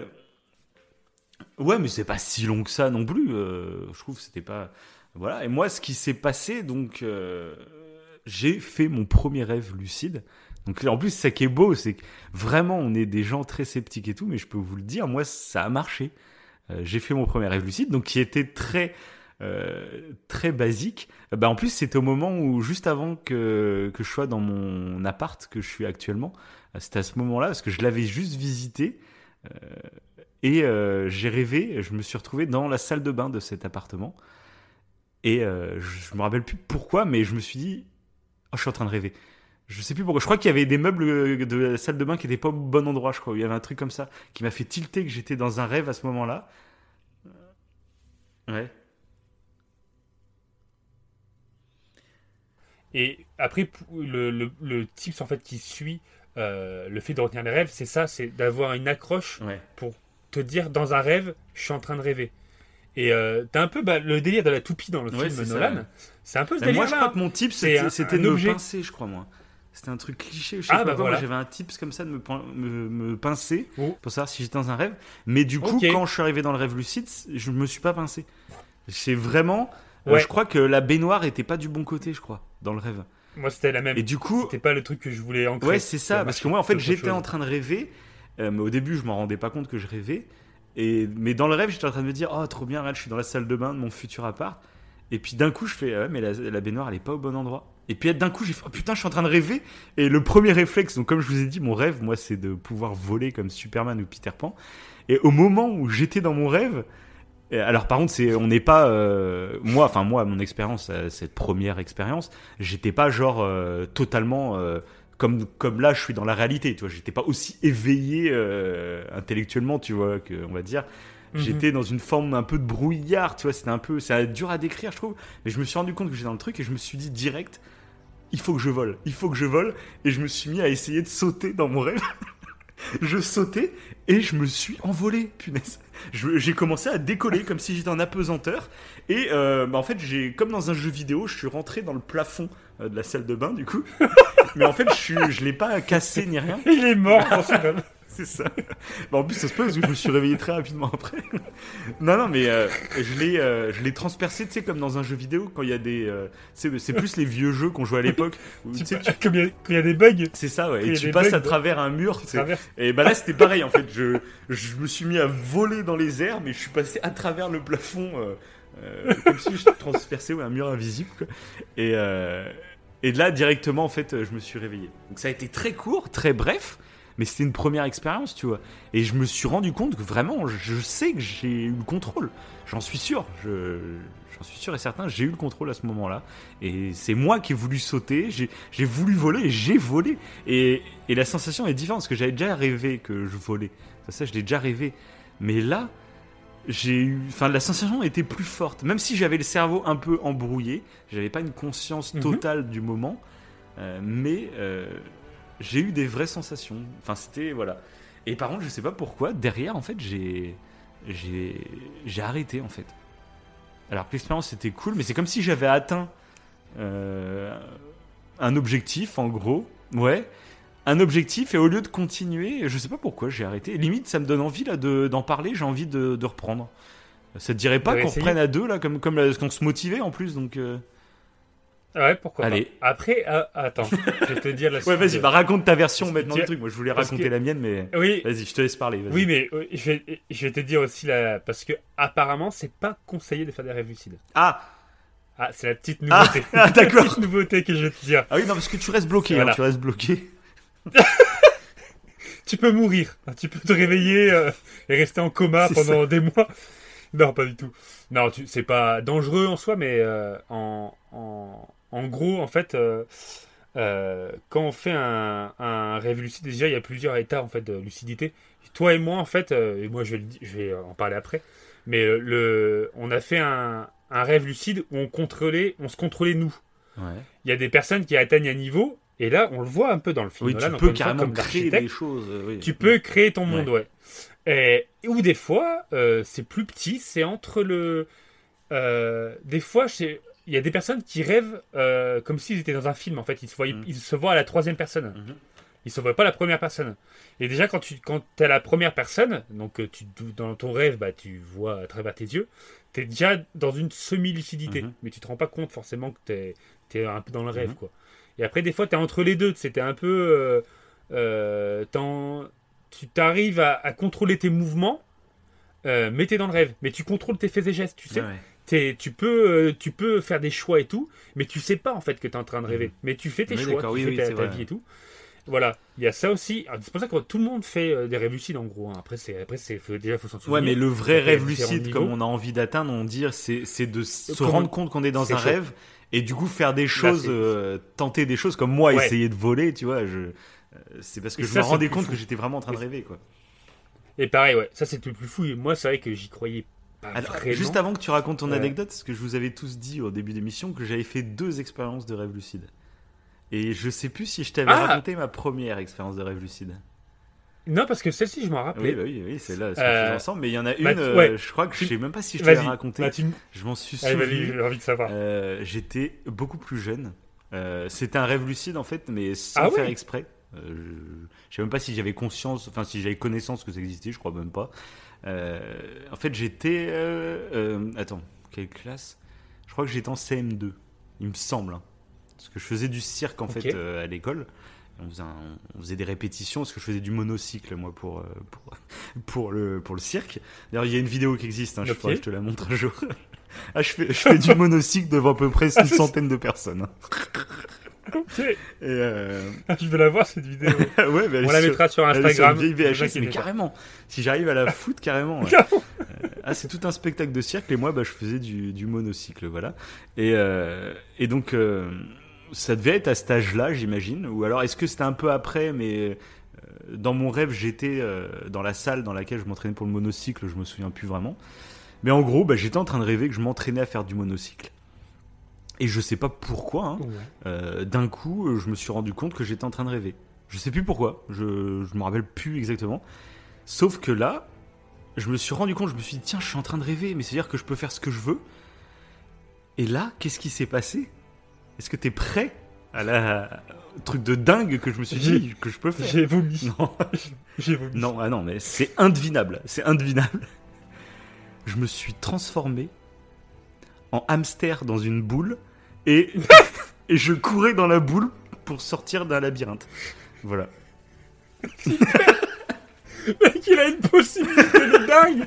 Le mec, il se transforme en hamster pour se balader dans un labyrinthe. Ah, ça n'avait aucun sens en plus parce que le labyrinthe, sais, je le voyais de vue du haut. Donc je voyais la boule dans laquelle j'étais en hamster. Et comme dans un jeu vidéo, bah, je, je faisais tourner la boule pour sortir du labyrinthe. Ah Voilà. ouais, c'est trop bizarre. Et je me, enfin, je me suis réveillé juste après. Mais je me rappelle, ça m'a marqué quand j'étais petit. Parce que je me l'étais dit à l'époque quand j'étais petit. euh, je suis dans un rêve, j'arrive à. Je peux faire ce que je veux. Alors finalement, j'ai pas fait vraiment ce que je voulais parce que je sais pas pourquoi je me suis transformé en hamster. mais, euh, mais j'arrivais à guider, comme dans un jeu vidéo, j'arrivais à guider la boule. Et je me rendais compte que j'étais dans un rêve, tu vois. Euh, donc voilà. Bon, c'était un petit, ouais, c'était plus pour faire rire un peu, Ouais, un, un souvenir d'enfant.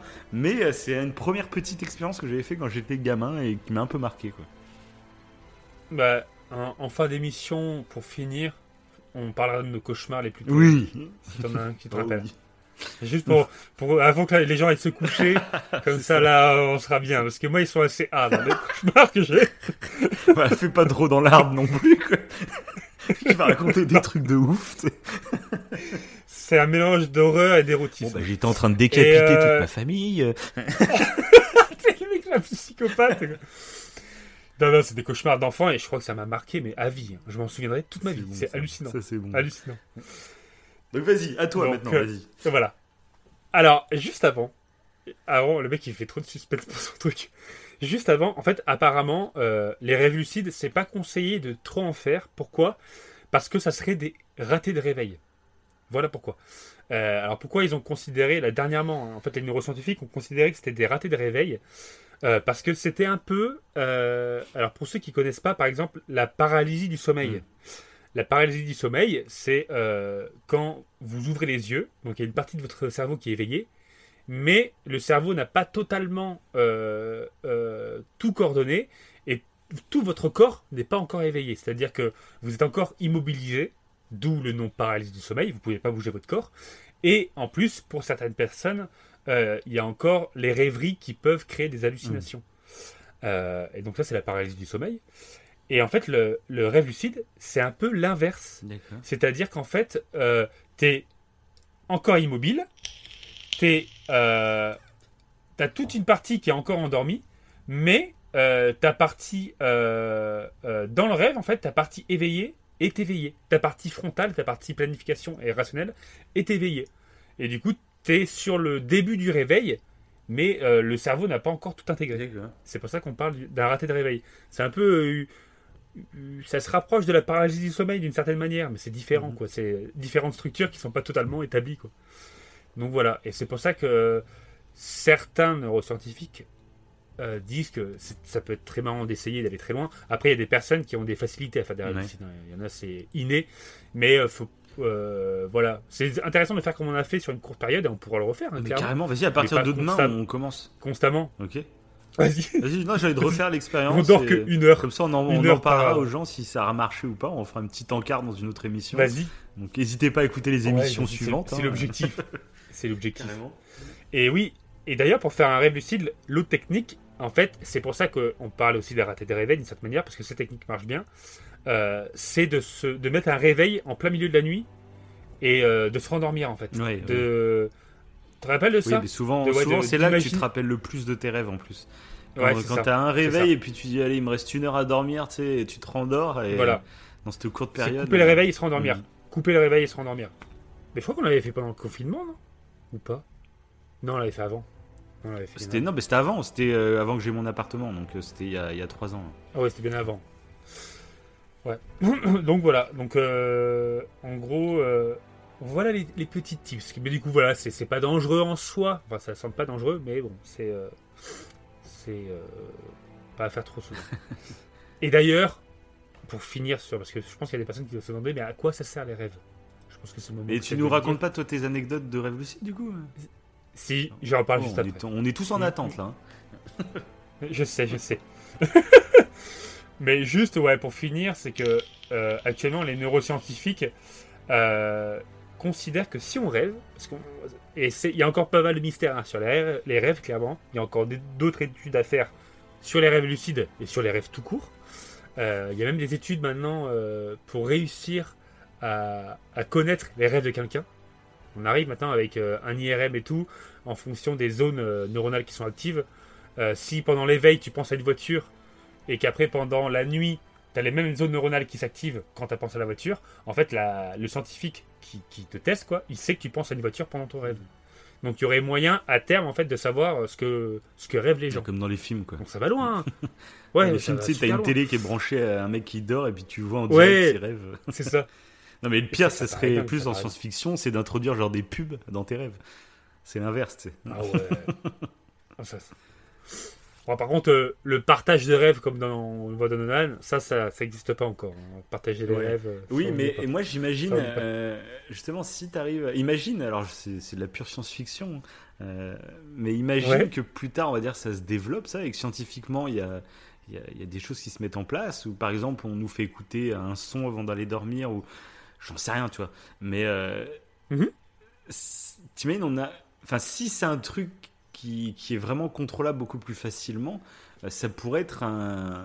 gagner du temps finalement, parce que quand tu dors, bah, t'es, on va dire, inactif. Et imagine, on arrive à développer plus tard ce côté que pendant que tu dors, et bah, dans ton rêve, tellement tu as le contrôle de ton rêve, et bah, tu peux devenir actif euh, pour ta vie réelle, tu vois. Je sais pas si tu vois ce que je veux dire. Oui. si. C'est- Mais. euh, et ça marche déjà en plus.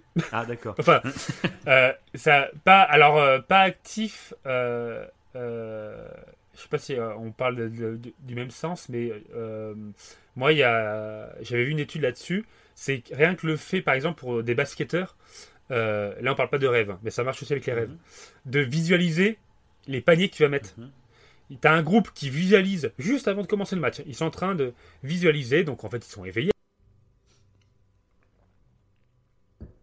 Et un autre groupe qui n'avait pas de panier. Ils avaient fait le, le test, donc répliqué. Et en fait, généralement, ceux qui visualisaient avaient une augmentation de leur performance. Et donc, à terme, on pense qu'avec les rêves, parce que c'est le même principe, rêver, par exemple, pour un, un- bah, encore une fois, on va prendre un basketteur, il rêve de mettre des paniers, et bah, dans la vie éveillée, ça lui permettrait d'être plus productif. Donc, Mais façon, euh, un truc ça tout lui bête. fait un peu gagner de Mais un temps. truc tout bête, ça c'est- c'était prouvé aussi que, par exemple, tu joues à un jeu vidéo euh, le soir avant d'aller te coucher et tu bloques sur un niveau, Mhm.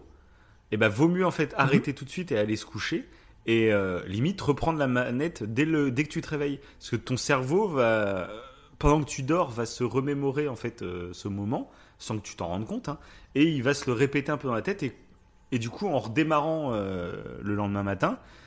c'est- Mhm. c'est comme si tu étais plus alerte, comme et généralement tu peux réussir Ouais. un niveau où lequel tu étais bloqué la veille.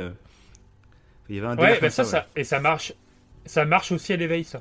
C'est-à-dire que quand vous avez un problème euh, et que tu n'arrives pas à trouver la solution, d'arrêter de penser à ce problème et d'aller faire une balade ouais. n'importe où.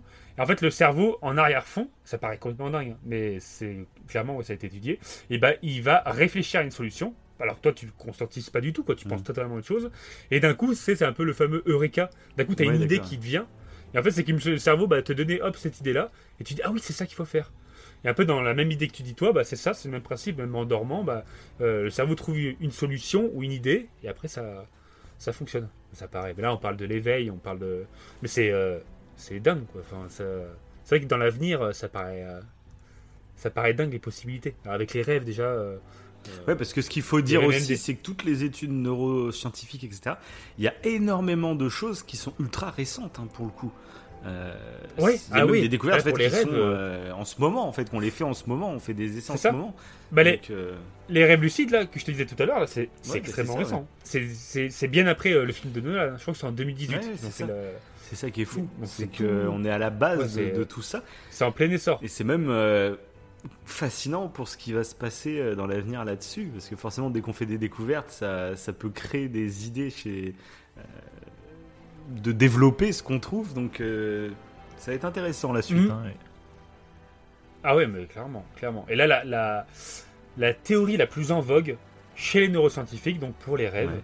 donc moi je la connaissais pas, euh, c'est qu'en fait, à quoi ça sert de rêver? Ça serait pour réguler nos émotions. Mhm. En fait, quand on rêve, euh, notre cerveau, avec les journées qu'on a passées, euh, alors ils savent pas encore si c'est pour se préparer au futur, Mhm. donc euh, euh, pour se préparer à des actions futures, ou c'est pour réparer euh, des trucs trop intenses dans le passé. C'est-à-dire que par exemple, vous, vécu, vous dans la journée, je sais pas, à l'école ou je sais pas n'importe où, vous, vous vivez une expérience qui est légèrement traumatisante, un peu honteuse, admettons. Bah, pendant le rêve, vous allez revivre cette situation, mais l'intensité émotionnelle sera amoindrie parce que c'est dans un rêve, ce sera un peu différent, ce sera un peu illogique, il y aura un peu d'incohérence et de mélange d'un petit peu de tout. Et en fait, quand vous vous réveillez, euh, et bah, vous pourrez revivre la même situation, mais vous allez mieux le revivre en fait. L'intensité émotionnelle suite à, à- au- au- à l'humiliation je ne sais pas n'importe, sera moins intense. Euh, Prépare, en gros- quoi. C'est ça. En gros, alors pour le tester, ils avaient placé 256 électrodes électroencéphalogrammes. Alors sur 18 personnes. Mhm. Donc c'était pas énorme, mais ils l'ont reproduit après avec d'autres études. Et en fait, ces personnes-là, ils les ont réveillées plusieurs fois pendant la nuit. Et à chaque réveil, les personnes indiquaient si elles avaient rêvé et les émotions ressenties qu'elles avaient eues. Et donc après, bon, ils avaient identifié deux euh, régions cérébrales comme responsables de la, de la peur dans leurs rêves. Donc bref, ça, euh, on passe. Et euh, en gros, certaines mêmes régions cérébrales sont ainsi activées lorsque la peur est ressentie à la veille ou dans un rêve, montre l'étude. Et en fait, les chercheurs ont ensuite vérifié un lien possible entre la peur lors d'un rêve et les émotions vécues pendant l'éveil. Donc ils, sont- ils se sont intéressés à ça. Et chaque matin, pendant une semaine, 89 participants devaient décrire s'ils se souvenaient des rêves de la nuit et identifier les émotions ressenties, donc dont la peur en fait. Et à la fin de la semaine, ils ont été placés dans un appareil d'imagerie par résonance magnétique pendant qu'ils étaient exposés à des images émotionnellement négatives, comme des agressions ou des situations de détresse, Mhm. et à des images neutres. Et en fait, euh, afin de, en fait, de voir euh, quelle zone cérébrale s'activait davantage pour la peur. Et euh, ça s'activait différemment en fonction des émotions des rêves de la semaine écoulée. Ça veut dire que les personnes qui avaient rêvé de trucs qui faisaient peur, face à des images, donc éveillées là cette fois, de trucs négatifs, ils avaient moins Ouais, peur. En fait, ils étaient plus, euh, voilà, ils étaient plus préparés. Ouais. Donc euh, en fait, voilà, ils savent pas encore si c'est pour voilà réparer des, des, des, des trucs émotionnels du passé ou si c'est pour se préparer au futur. D'accord. Voilà, ils disent, euh, il y a un chercheur qui conclut, les rêves peuvent être considérés comme un véritable entraînement de nos futures réactions et peuvent potentiellement nous préparer à affronter les dangers. Un peu comme les films d'épouvante, on a un peu le même délire avec les films d'épouvante. Euh, et Oui, c'est vrai, t'en avais déjà parlé de ça. ouais. et euh, ça, je, ouais, je reviendrai peut-être aussi à la fin de l'émission. Il y, a- il y a plein de choses à dire, il y a plein de choses à dire. C'est qui est beau. Bon, alors raconte-nous tes, rêves lucides, là, vas-y. Oui. Et pour un cauchemar, juste pour finir, quand vous vivez un quand vous vivez un cauchemar, en fait là, ils pensent que c'est quand le seuil de peur dans le rêve est dépassé. Et en fait que le cerveau n'arrive pas à baisser l'intensité émotionnelle. Et là, à ce moment-là, en fait, c'est lors de l'éveil qu'il faut s'en occuper. Parce que le cerveau, lors du, du, du- du sommeil, il n'arrive pas à s'en occuper. D'accord. Moi, Voilà. pour le coup, tu vois, j'ai jamais fait trop de cauchemars. moi. Il y en aura juste ceux Ouais, que je bah moi, raconter plus à la maintenant fin du, que, truc, que mais- quand j'étais ouais. gosse, moi. Moi, je, le rêve le plus fréquent que je fais, c'est que je gagne au loto ou une connerie comme ça. De ceux que je me souviens. Et à chaque fois, je me réveille, je suis en dépression. ah, c'est Ah, génial. hein, je, je sais pas à quoi il me prépare, ce couillon de cerveau. Ah, il me prépare à une espèce de fausse joie, cette enflure. Et ça, ça m'a. ah, Ça m'a. Bon, je vais raconter d'abord mon, mon rêve et je vais raconter le deuxième rêve que, que- dont je pense. Donc, mon rêve lucide. Donc, comme Davin, je me suis entraîné. Alors, moi, ma technique, euh, je crois que c'était. Euh, comment j'avais fait? C'était regarder le, mon téléphone. moi. Je regardais l'heure sur mon téléphone. C'était ça ma technique. Que je n'ai pas du tout utilisée, donc ça sert à rien ce détail. Euh, et du coup, bah, pareil, au bout d'un mois, à force de me souvenir des rêves, euh, en plus je faisais des rêves bizarres. C'était dans une période particulière, donc je faisais des rêves un peu euh, étranges. Et à la limite du cauchemar parfois. Mais du coup, ça correspond bien à ce que concluent les chercheurs actuellement, je trouve, pour, pour mieux accepter des situations et tout. Et du coup, euh, au bout d'un moment, alors, euh, j'étais dans, dans un lieu que je ne connaissais pas. Euh, Il y avait, euh, c'était une, une ville avec des grands immeubles et il y avait comme une, une université, je sais pas trop ce que c'était, avec une grande grande cour, mais il y avait des barrières en fait. Mhm. Et en fait, tu rentrais par un grand portail. Et donc déjà, en fait, je me baladais, je regardais autour de moi, donc là, j'étais j'étais déjà la première personne dans le rêve, Mhm. et je me baladais en fait dans les environs. Et je sais pas pourquoi. euh, par contre, je me contrôlais pas, je crois, à ce moment-là. En fait, euh, mon corps allait tout seul vers ce portail. Et je rentre dans ce portail, dans cette cour, et à ce moment-là, je regarde les gens. Et là, j'ai eu un déclic. En fait, les gens, ils étaient habillés de façon bizarre. Il y en a qui étaient, on aurait dit que c'était le carnaval, quoi. C'était, euh, il y en a eu qui étaient euh, en costume de coq, machin, des trucs. c'était complètement illogique. Et en fait, j'ai eu, j'ai bugué. Je pense à force de, de, de se monter un peu le bouchon, comme, bah, comme on fait tous les deux, de se dire euh, dans le rêve, il faut se rendre compte que c'est pas un rêve, machin, machin. Et bah là, le déclic a marché. Euh, je sais pas comment l'expliquer, mais je me suis dit, mais je suis en train de rêver. je suis en train de rêver. C'est en train, de- c'est un rêve. Ou je sais plus ce que je dis. C'est, c'est un rêve. Et à ce moment-là, pareil, la première chose qui m'est venue en tête, c'est de voler. Moi, c'est, je me suis dit, c'est pareil. C'est la première chose qui m'est venue en tête. Et euh, du coup, bah, les gens au début ils marchaient et tout, il n'y avait pas de problème. Et du coup, je commence du coup à essayer de voler, mais j'y arrivais pas. Euh, concrètement, Moi, euh, ça marche direct. Toi, je- t'as galère. Même dans un rêve, t'as galère. Ah oui, j'ai galéré. je faisais des, euh, des bons euh, de 5 mètres. Ah oui, c'est déjà pas mal. Et, Des, et des espèces de ouais, bons de pas mal. 5 mètres, c'est cool quand même. Ah oui, j'avais pas ça. Un super Parce que héros. moi, boulou, finalement, c'était pourri. hein. Je me suis mis à voler, mais il y avait un plafond au bout d'un mètre. hein, donc... c'était nul à chier, quoi. Et de- du coup, c'est vrai que là, j'avais un sentiment d'euphorie assez, assez intense. Ah, Je t'imagine en train de rire avec la voix d'Homer Simpson. Je vole c'est trop ça. C'est trop ça. Et en plus, les gens, ils ont commencé à venir m'aider. Euh, à m'aider à, à essayer de sauter plus haut. Donc j'étais content, quoi. Sauf qu'à un moment donné, en fait, mon pied, il a tapé contre la tête d'un bah, d'un d'un gars. Et, euh, et le, ben, en fait, il l'a mal fait. Quoi. En fait, il s'est tourné vers moi et il m'a fi- il me fixait les yeux. Putain, mais c'est Et du coup, j'ai bugué. Ouais, j'ai bugué parce qu'il me fixait. Et sauf que quand lui m'a fixé, bah, tous les autres se sont mis à faire pareil. Et alors là, mon gars. Et du coup, euh, mais, euh, et comme, mais c'est- je sais pas si c'est Nolan hein, qui Oui, mais c'est vrai que ça fait c'est à cause de lui. il m'a créé des projections. Et du coup, bah, à ce moment-là, bah, euh, alors, je sais plus comment ça s'est passé parce que, ah si, j'ai couru. Ah si, si, j'ai commencé à courir. Ah, je me rappelle, oui. J'ai commencé à courir, sauf qu'il me courait après. Non, mais quelle horreur. Il courait après et je me suis réveillé. En fait, tu commençais à courir et t'avais toute une foule qui me courait après. Le rêve C'est- horrible, quoi. Le mec rêve lucide, c'est un rêve lucide cauchemar, quoi. C'est le pire truc, je crois. C'est Euh, le pire truc. Et bah ouais. Et ben j'ai vu qu'apparemment certains rêveurs lucides euh, pouvaient tomber dans des rêves angoissants Ouais, tu où justement ça, ça, ça se transformait en cauchemar. Et, euh, et, euh, et justement, il y a même des personnes qui travaillent sur ce sujet-là. Genre, entre ce que je disais au début de l'émission, là, euh, le côté psychanalyste de parler à son inconscient, tu sais, et le faire des rêves lucides, il y en a carrément, mais là c'est purement hypothétique, hein, il n'y a plus rien de vraiment scientifique, Mhm. c'est plus la psychanalyse, c'est un peu plus théorique, mais qui aurait moyen euh, presque de parler à son inconscient, Mhm. tu vois. Que des, des, des traumas que tu as dans tes cauchemars, etc., il y a moyen de les défaire dans le rêve Ouais. comme si tu, tu, tu dénouais quelque chose directement en parlant à l'inconscient. Mais maintenant, il y a même des neuroscientifiques qui considèrent que le rêve, c'est pas l'inconscient, c'est le conscient. Mhm. En fait, l'inconscient, c'est t'en as vraiment pas conscience. Et ils disent que le rêve, t'en as conscience, donc ça fait pas partie de l'inconscient. Ou on peut parler, c'est du subconscient, quoi. C'est pas d'inconscient, c'est c'est un autre état de conscience. Mais bon, voilà. Et, euh, et du coup, c'était un peu effrayant. Mais du coup, je me suis réveillé assez vite. Mais par- pourtant, quand je me suis réveillé, j'étais pas effrayé. J'étais euphorique. Ah oui, bah oui. En fait, tu m'as rappelé tellement du moment où j'ai bondi que j'étais tout content. J'étais là, ah, faut que je le refasse, faut que je le refasse, et je l'ai pas refait.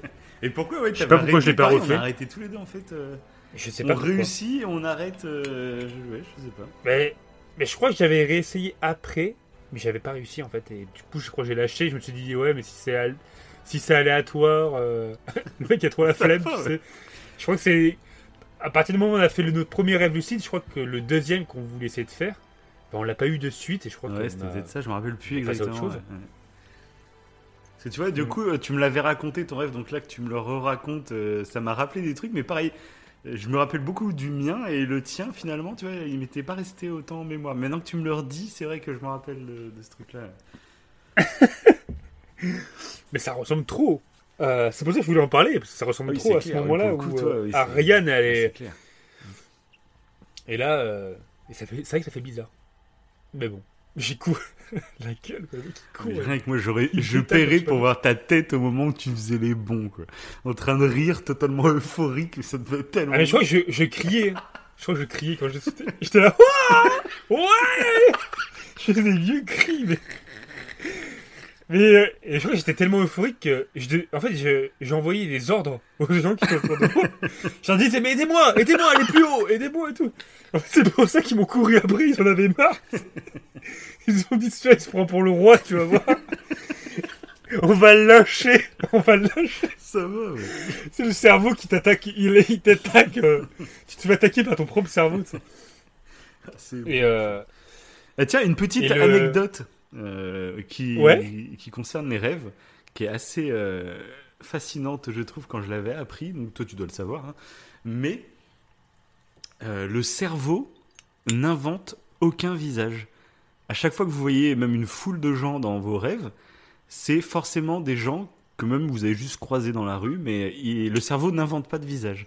C'est tous les, toutes les personnes, voilà, tu les as au moins croisées une fois, même t'as même pas fait gaffe, mais, euh, mais voilà. Donc si, si tu croises un- un- une inconnue dans un de tes rêves euh, qui, qui Mhm. t'a paru séduisante, etc., et qu'au réveil tu dis oui, je, je sais même pas qui c'était, eh ben si, tu l'as au moins croisé une fois. ouais.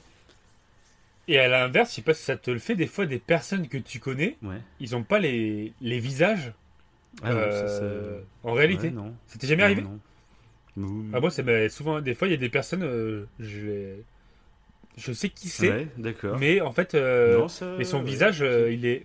Ça t'est jamais arrivé? Non. bah, Ce serait intéressant d'ailleurs que les, nos auditeurs mettent leurs rêves les plus fous. Ah ouais, carrément. intéressant. c'est Même, même s'ils veulent parler, s'ils ont déjà testé les rêves lucides, euh, nous raconter Ah bah leurs ouais, propres rêves lucides. Parce que peut-être qu'on en reparlera de ce sujet. Du coup, si on se relance l'expérience de le refaire, ça pourrait être drôle d'avoir un petit suivi euh, si on y arrive. Quoi. Donc euh, pourquoi pas. On va faire une émission spéciale une émission. lucides si, si on a plein de retours. tu sais. Top 5 C'est ça. des rêves, des rêves lucides les plus fous qu'on a fait. C'est ça. Et, euh, et l'autre petit rêve que j'ai fait, qui est rapide, mais qui est en rapport à ce que tu disais euh, par rapport à Benzema, Mhm. euh, c'était quand j'étais gosse. J'ai rêvé que j'avais eu un jeu vidéo, Mhm. un jeu vidéo de fou, et je m'en rappellerai toujours. Quand je me suis réveillé, je suis allé fouiller dans mes tiroirs où était le jeu. J'étais persuadé de l'avoir. Voilà. moi, mais moi, le problème, mais horrible. moi, le problème, Le sentiment est mais moi, le problème, c'est que ça, c'est vraiment le rêve que je fais le plus fréquemment au monde. Euh, Ça, c'est, je crois que c'est le rêve que je, ouais, je fais le plus. Je me souviens le plus, en tout cas. Je, je te dis, je gagne au loto, ou je gagne une bagnole, ou, ou je suis invité à un événement, ou je ne sais quoi. Et après, je me réveille, et puis je suis comme un couillon. euh, bon, bah non, il n'y a rien de prévu. Et c'est, ça, ça va être le rêve que Ah, je mais fais. euh, oh, bon, horrible, ça, je, je suis pas en dépression, mais euh, je t'avoue que ouais, c'est. Ah, ça te fait Bah, souvent. souvent, non, pareil. euh, parce que je me rappelle, quand j'y pense pas, mes rêves, je me rappelle pas de beaucoup, enfin, finalement. Et ceux-là, tu t'en souviens parce que tu as ce réveil, Ouais. voilà. Mais je sais pas, je dirais peut-être euh, une fois tous les deux mois, il y a un rêve comme ça marquant qui, qui m'arrive, quoi, je dirais à peu près. D'accord, donc si tu fais une dépression, je sais. euh, Bah non, mais c'est l'inverse. C'est mon cerveau qui, il a envie de me troller, quoi. J'ai envie, il a envie de me, me faire chier. Euh, c'est- dingue, ça, je vois pas quoi. Il me prépare, quoi. Il me prépare à une future victoire au loto, peut-être, pour pas que je pète un câble, euh, parce que le destin, tu vois, il sait que je vais gagner au loto dans l'avenir, là. Et- Ah bah oui, c'est ça. Donc il me prépare mentalement pour que Mais je fou. sois pas. euh, Tu deviendrais fou c'est ça. tu gagnes l'auto.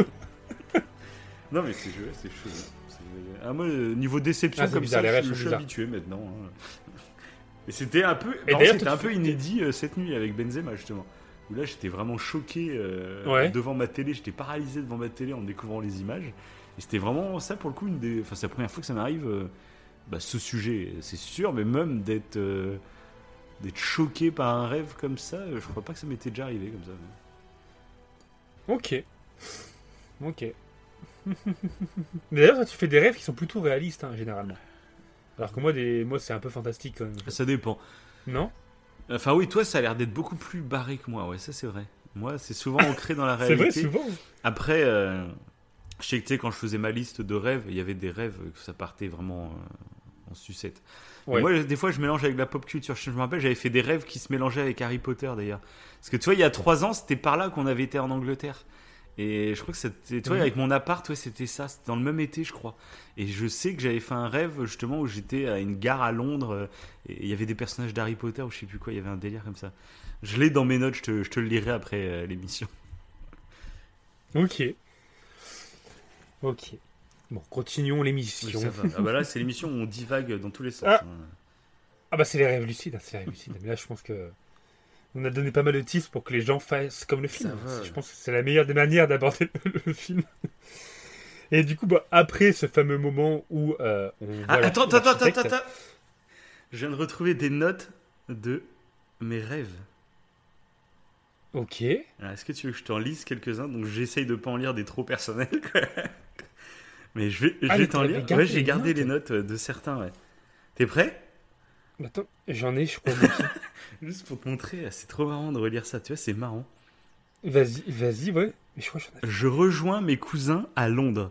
Ils jouent à un jeu de société et l'on décide d'aller au centre-ville. Je suis en tongs et un mec vient nous montrer son iPad 12,5 pouces. Voilà. ah, c'est génial, hein. Ah oui, et tu vois, après, Mais, tu vois, euh, comme je suis un taré, la nuit d'après, j'ai fait un autre rêve où là, repas dehors sur une table très longue, où je raconte que je note mes rêves à mes cousins et je leur parle du rêve de Londres. Moi, tu vois, je fais des rêves à Il parle de ses rêves dans le rêve. c'est ouf. quoi. Et là, t'as le fameux truc avec le rêve d'Harry Potter. là. Mélange univers Batman et Harry Potter. Je vole comme une chauve-souris jusqu'à un cimetière où se trouve une tombe. J'entends taper à l'intérieur. J'ouvre et c'est mon ami, le petit dinosaure, genre celui des Digimon, qui sort. Et il a ressuscité sans trop d'explications. Je me dis que le scénario est un peu facile. Ensuite, je m'envole et j'aperçois la famille Weasley qui court dans les rues. Ron et les jumeaux s'arrêtent et commencent à monter dans un immeuble. Un des jumeaux tombe et leur mère les surprend. C'est assez what the fuck Parce qu'en plus, il faut dire, oui, Ah c'est oui, des oui, notes que tu prends au réveil et t'essayes de noter euh, ce, qui, ce que tu te rappelles en fait. Donc des fois, tu vois, tu- voilà, euh, c'est vraiment des faits, mais c'est marrant de se relire derrière, quoi. Ah, je les ai pas gardés, moi. C'est dommage. Ah merde, C'est vrai que c'est pas mal que tu les aies gardés. Ouais. c'est ça. J'ai Attends, je suis en train de dire, il y a deux trucs qui sont vraiment personnels avec des trucs de maternité et tout. De après. Rêve de dingue. Oh là là, est-ce que je le lis? C'est l'été. Vas-y. Je suis avec Wivo à Carrefour. On va sans doute acheter l'apéro. On se retrouve au rayon fromage et là je veux prendre du cousteron. Le mec est ultra précis dans ses rêves. Mais il y a un monsieur devant. Je me faufile et en prenant le fromage, je le pousse tout doucement. Là, le mec vénère me dit Bah vous gênez pas et me pousse en arrière. Et là, je tape un mec derrière qui, qui me repousse en avant. Donc là, je me dis, je vais faire l'américain, je vais me jeter sur mec qui m'a poussé en premier.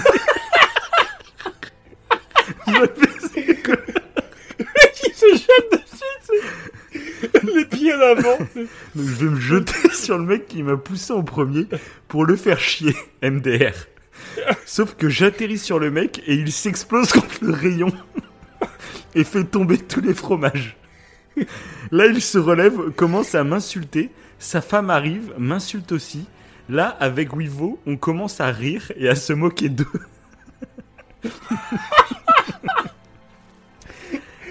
Les-. Les deux deviennent hystériques. Une vendeuse arrive, ils se plaignent de nous. La vendeuse leur dit de se calmer, que c'est pas grave, etc. Mais là, ils deviennent à moitié dangereux à vouloir nous taper. Donc là, je commence à me dire merde, ça prend des proportions pour une blague de merde. La vendeuse nous dit d'attendre et emmène le couple dans un bureau de la direction. On attend, puis la vendeuse revient. Elle nous dit qu'on doit fuir.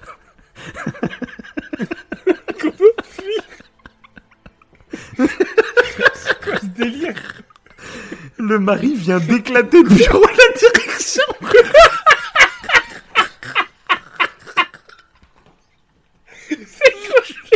Je suis trop un malade, ouais.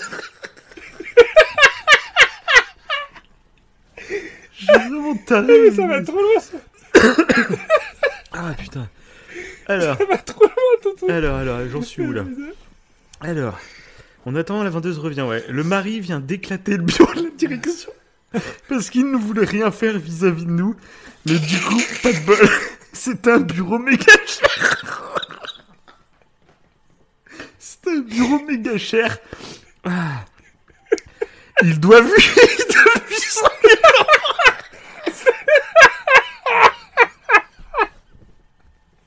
Ça n'a plus aucun sens. Le mec qui va nous haïr à vie, le gars, quoi. Ils doivent 800 000 euros à Carrefour. 800 000 euros le bureau, putain. Ah. Donc la vendeuse nous dit de fuir parce que le mari a fait un malaise.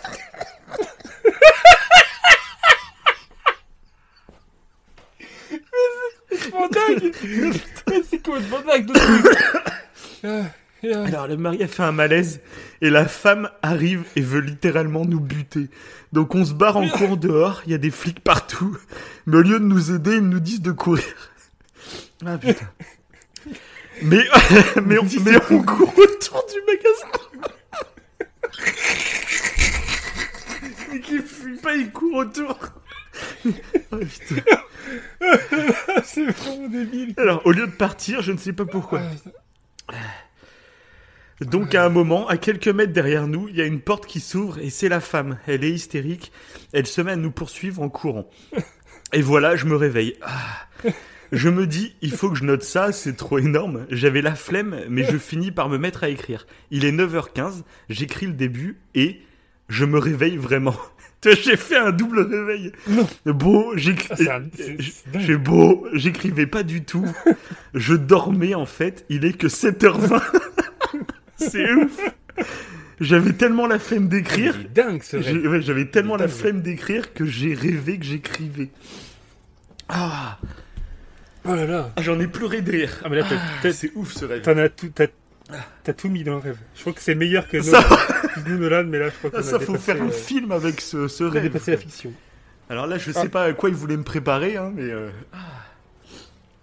Et tu vois, là, en le lisant, ben, je me rappelle que je l'ai fait ce rêve, tu vois. Ah. Enfin, je me rappelle du moment où je te l'avais raconté et tout. quoi.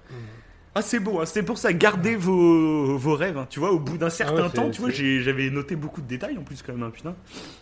Ah je sais pas si là je me rappelais pas du tout. J'ai à mourir de. Bah oui, mais c'est tellement C'est- ça, ni c'est- queue ni tête, quoi, c'est. Ah. Ah, bah ça fait du bien de rire un peu. Ah ça fait du bien. J'espère que ça vous a fait rire aussi. Ah, ça va, ouais. Bon, voilà, on peut continuer l'émission après cet interlude.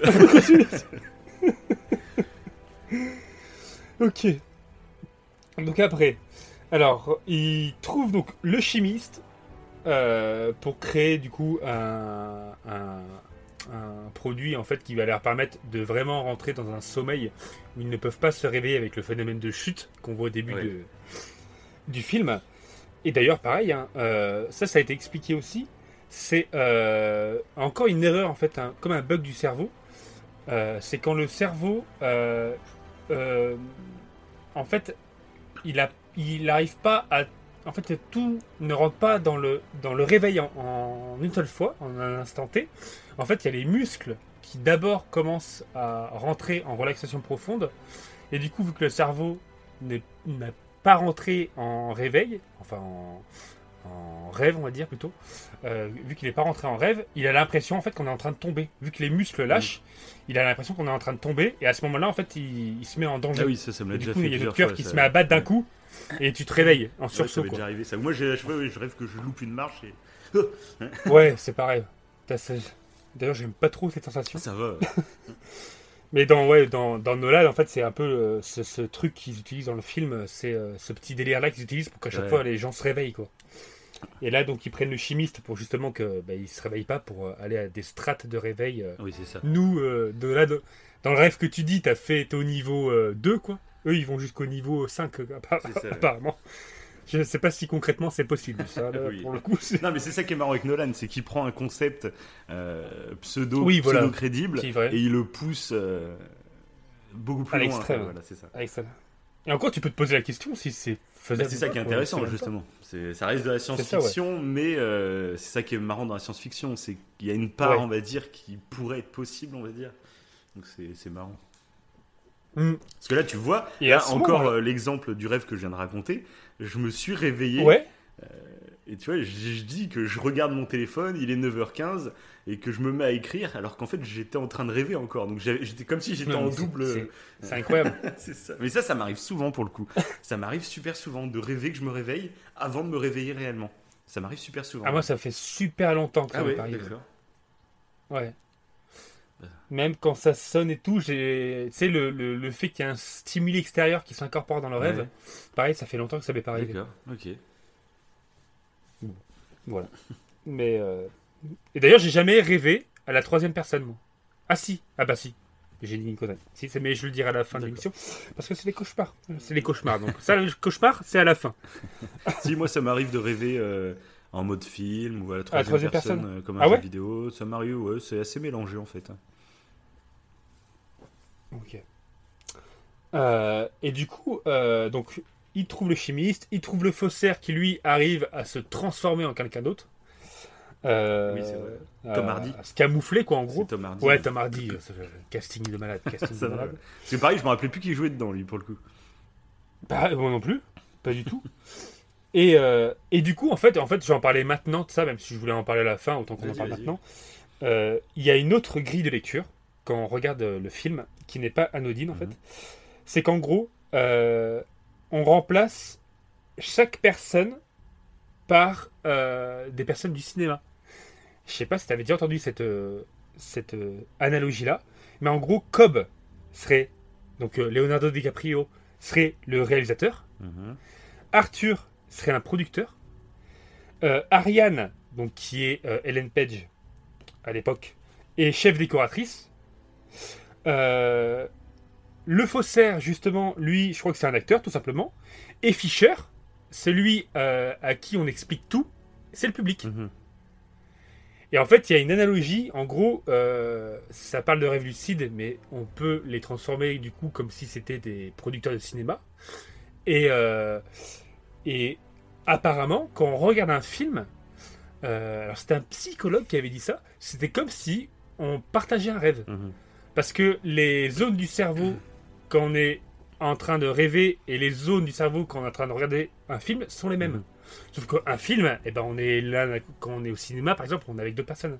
Donc c'est comme si on vivait un rêve, mais qui était partagé. Ouais. C'est un peu le, le délire du film. Il y a cette grille de lecture où en fait c'est une production de cinéma Ouais, euh, à travers les rêves. Quoi. Ok, ouais. C'est une sorte de truc méta un peu. euh. Ouais, voilà, tout à fait, ouais. C'est c'est baisé. C'est pas mal, c'est pas mal. C'est pas voilà, voilà. Donc voilà. Et, euh, et du coup, la scène d'après, il y a Ariane, du coup, donc Ellen Page, qui rencontre Marion Cotillard. Et euh, quand elle va en fait euh, au sous-sol, tu sais. Et qu'elle comprend Et je crois un que- peu ouais, l'histoire. parce que- Ouais, parce que. Oui, parce qu'elle elle l'avait déjà vu au départ, je dis elle la rencontre, mais elle avait déjà vu au départ quand elle se fait planter Oui, oui. couteau. Mais là, elle la rencontre vraiment.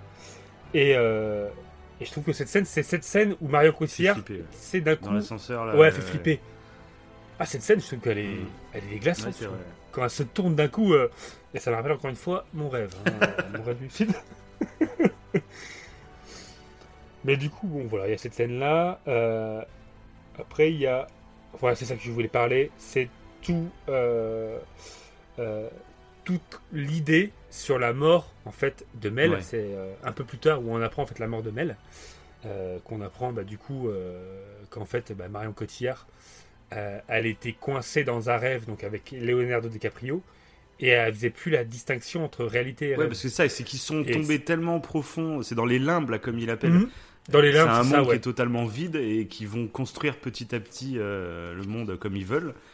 Et, et je crois qu'ils vont rester plus de 50 ans, je crois, à l'intérieur, à construire leur propre Ouais, monde. c'est ça, c'est ça. Et, euh, et finalement, euh, alors là, ce serait vraiment à analyser parce qu'en gros, j'ai l'impression que pour elle, c'était devenu la réalité, je crois. Alors que DiCaprio avait toujours ça. conscience euh, bah, qu'ils étaient dans leur propre monde qu'ils avaient créé. Et du coup, Mhm. c'est pour ça il a voulu retourner, on va dire, dans la réalité.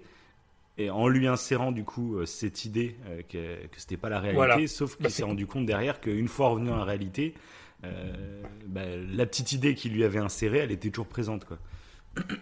Ouais.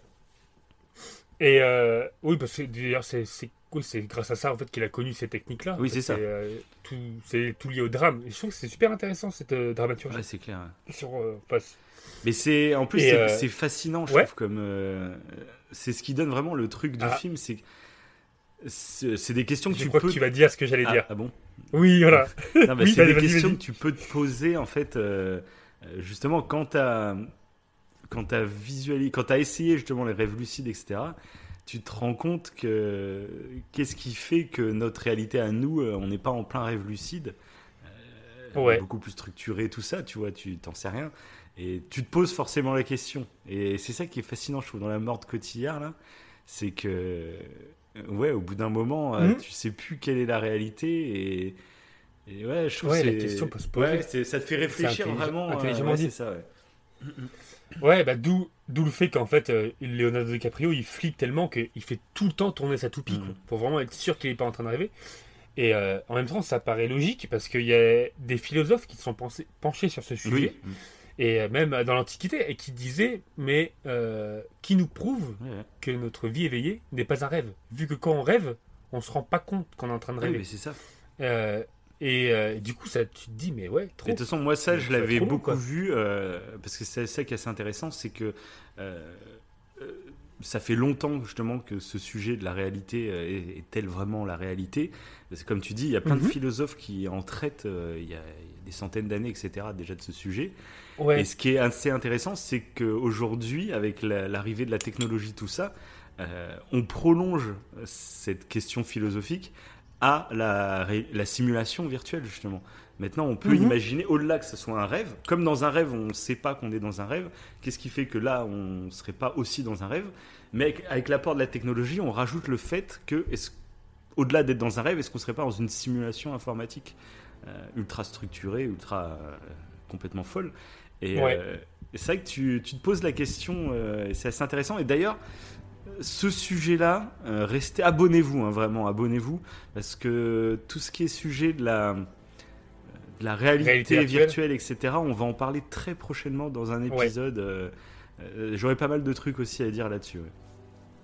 Ah ouais, et il y aura un gros rapport, je pense, avec, avec bah, In- Inception, Mm. parce que euh, on aura, je pense, le même débat sur ce que vit Cobb. En fait, Cobb, il essaye de garder euh, sa femme en vie à travers le rêve. Mhm. Et je pense qu'on peut avoir la même histoire avec la simulation Ah bah, virtuelle. ça, On peut avoir les mêmes, les problématiques. clair. Et ça, on en avait parlé, tu te rappelles, euh, avec l'arrivée des, des casques VR, tout ça. Euh, Exactement. Il y avait, une, il y avait eu Exactement. un truc, une vidéo qui avait fait pas mal le buzz où une mère, elle mettait donc un casque VR et il y avait des développeurs qui avaient recréé sa fille décédée Oui. dans un univers virtuel. Et la mère, elle, bah, elle- mettait le casque sur ses yeux et puis elle baissait la tête et il y avait sa petite fille qui était devant elle, qui était animée et tout.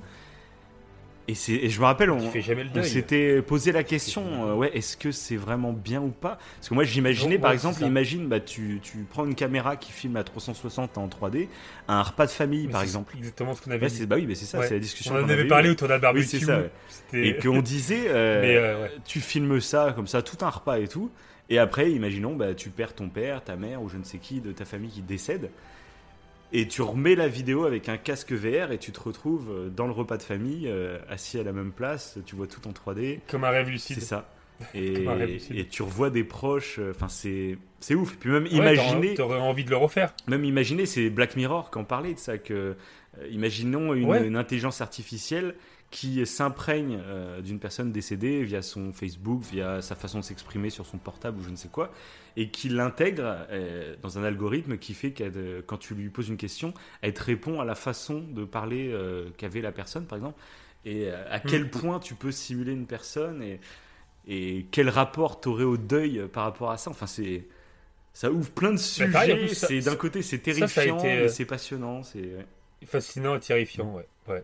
Et ça, ça a été créé déjà, euh, je crois que c'est euh, en, en Russie qu'ils ont fait euh, ce, ce système-là, où ils prennent euh, toutes les données, bah, comme dans Black Mirror, hein, où ils prennent toutes les données d'une personne qui est décédée via les réseaux sociaux, et ils arrivent à programmer une IA qui imite en fait via un, bah, un chat, vo- un, pas un chat vocal, mais et si voir, je crois qu'il y a le chat vocal aussi. Mm.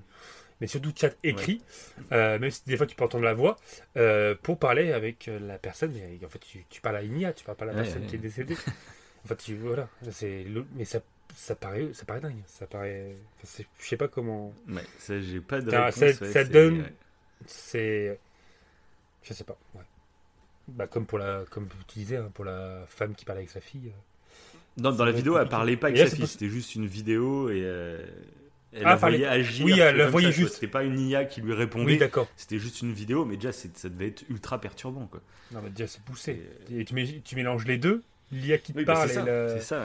visuel là, tu sais. Tu après tu peux rester bloqué dans ce monde virtuel. Tu dis j'ai ma petite fille qui est dans ce monde-là. ça. Enfin, c'est ah c'est. De toute façon, après, on est, Mais moi c'est. on est déjà dans un monde virtuel. On en reparlera, je Donc, pense. Il faudrait qu'on fasse une émission même sur Black Mirror. Et puis la prochaine émission, donc je vous spoil pas le sujet, mais on reparlera un peu de ça. Mais euh, ça fait partie des, des choses qui fait que possiblement on serait dans une simulation virtuelle. C'est de m'imaginer euh, je sais pas, un, un mois dans le futur qui a perdu des proches ou je ne sais quoi. Et je me dis, tiens, je me relancerais bien une simulation virtuelle pour revivre euh, certains moments de ma vie, tu vois, ou truc comme ça. Euh, ça pourrait Mhm. être une des raisons, tu vois. Euh, bref, tu vois, c'est- il y aurait plein de, de trucs comme ça, euh, assez cool. Ah, mais il y a trop de choses à dire. Mais c'est. Ah, ce film ouvre plein de débats philosophiques. Ah, c'est ça, ça, sur la réalité, de toute façon, c'est ça qui est fascinant. C'est fascinant. Et- Mais bon, on en parlera plus en détail dans d'autres émissions. On va pas s'attarder trop à fond là-dessus. Il y aura des émissions qui s'y prêteront beaucoup plus. Donc abonnez-vous, activez la cloche et, euh, et puis Oui. mettez des étoiles aussi, comme ça, comme ça on kiffe. Quoi. Comme ça, c'est fait. Comme ça, on fera l'émission, parce que sinon, on la fait Voilà, pas. si, À euh, 150 000 pouces bleus, on fait la prochaine. Les mecs, c'est ont des objectifs de ouf. c'est-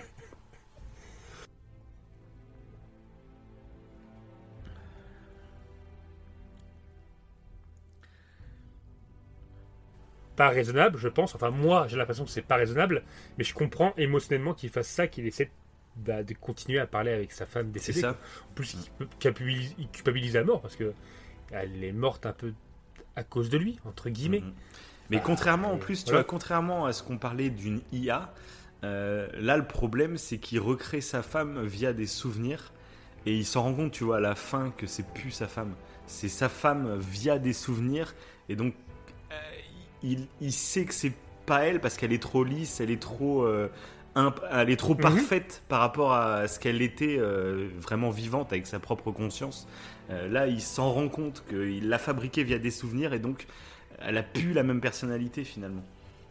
C'est ça qui est intéressant. Que contrairement avec une IA, par exemple, qui serait totalement indépendante euh, de la personne qui vit l'expérience, ça oui. serait peut-être encore plus différent, tu vois, parce qu'elle serait indépendante, donc tu aurais plus, plus l'impression d'une conscience euh, propre à elle-même, tu vois, euh, contrairement à dans le film. C'est vrai, c'est vrai. Elle est trop liée à lui et à ce que lui il se souvient, quoi. Ouais, ah bah, il va être intéressant cette émission Black Mirror. Restez, re- restez, restez euh, prêts, euh, à l'écoute, restez à l'écoute. Et euh, bah, du coup, on a fait un bon petit tour. Je voulais juste revenir aussi sur à un moment donné, quand ils sont entre le deuxième et le troisième étage, Mhm. Euh, quand tu vois bah, Arthur euh, qui est donc dans le couloir Ouais. où il n'y a pas de gravité. Ouais, mais quelle scène, quelle scène. Euh, Elle est trop bien cette scène. Sur les scènes de Et en- combat et de là- Nolan, hein, moi j'ai encore euh, en tête Oui. euh, dans Tenet euh, la scène de combat à l'aéroport que je trouve monumentale. Et là, dans ce Mm. film, euh, cette scène de combat, je- enfin, c'est ouf. T'as la voiture qui fait des tonneaux, et du coup, bah, lui, il les vit, mais au ralenti, on va dire, les tonneaux. Et les scènes sont ouf. Limite, en fait. Euh, je trouve il y a trop de coupures. Euh, je- Limite, ça aurait été encore plus ouf euh, en essayant de caler un peu de plan séquence, tu vois. Parce que je sais pas comment il a tourné. Est-ce que c'est des décors qui ont réellement, tu sais, qui étaient dans une sorte de centrifugeuse, quoi. Ils Oui. tournaient petit à petit. Je sais pas comment ils ont tourné. ben, c'est ça. mais C'est ça. En fait, c'est une grosse. C'était un gros, un gros cylindre qu'ils ont construit énorme évidemment pour créer le couloir intérieur et qui faisait tourner.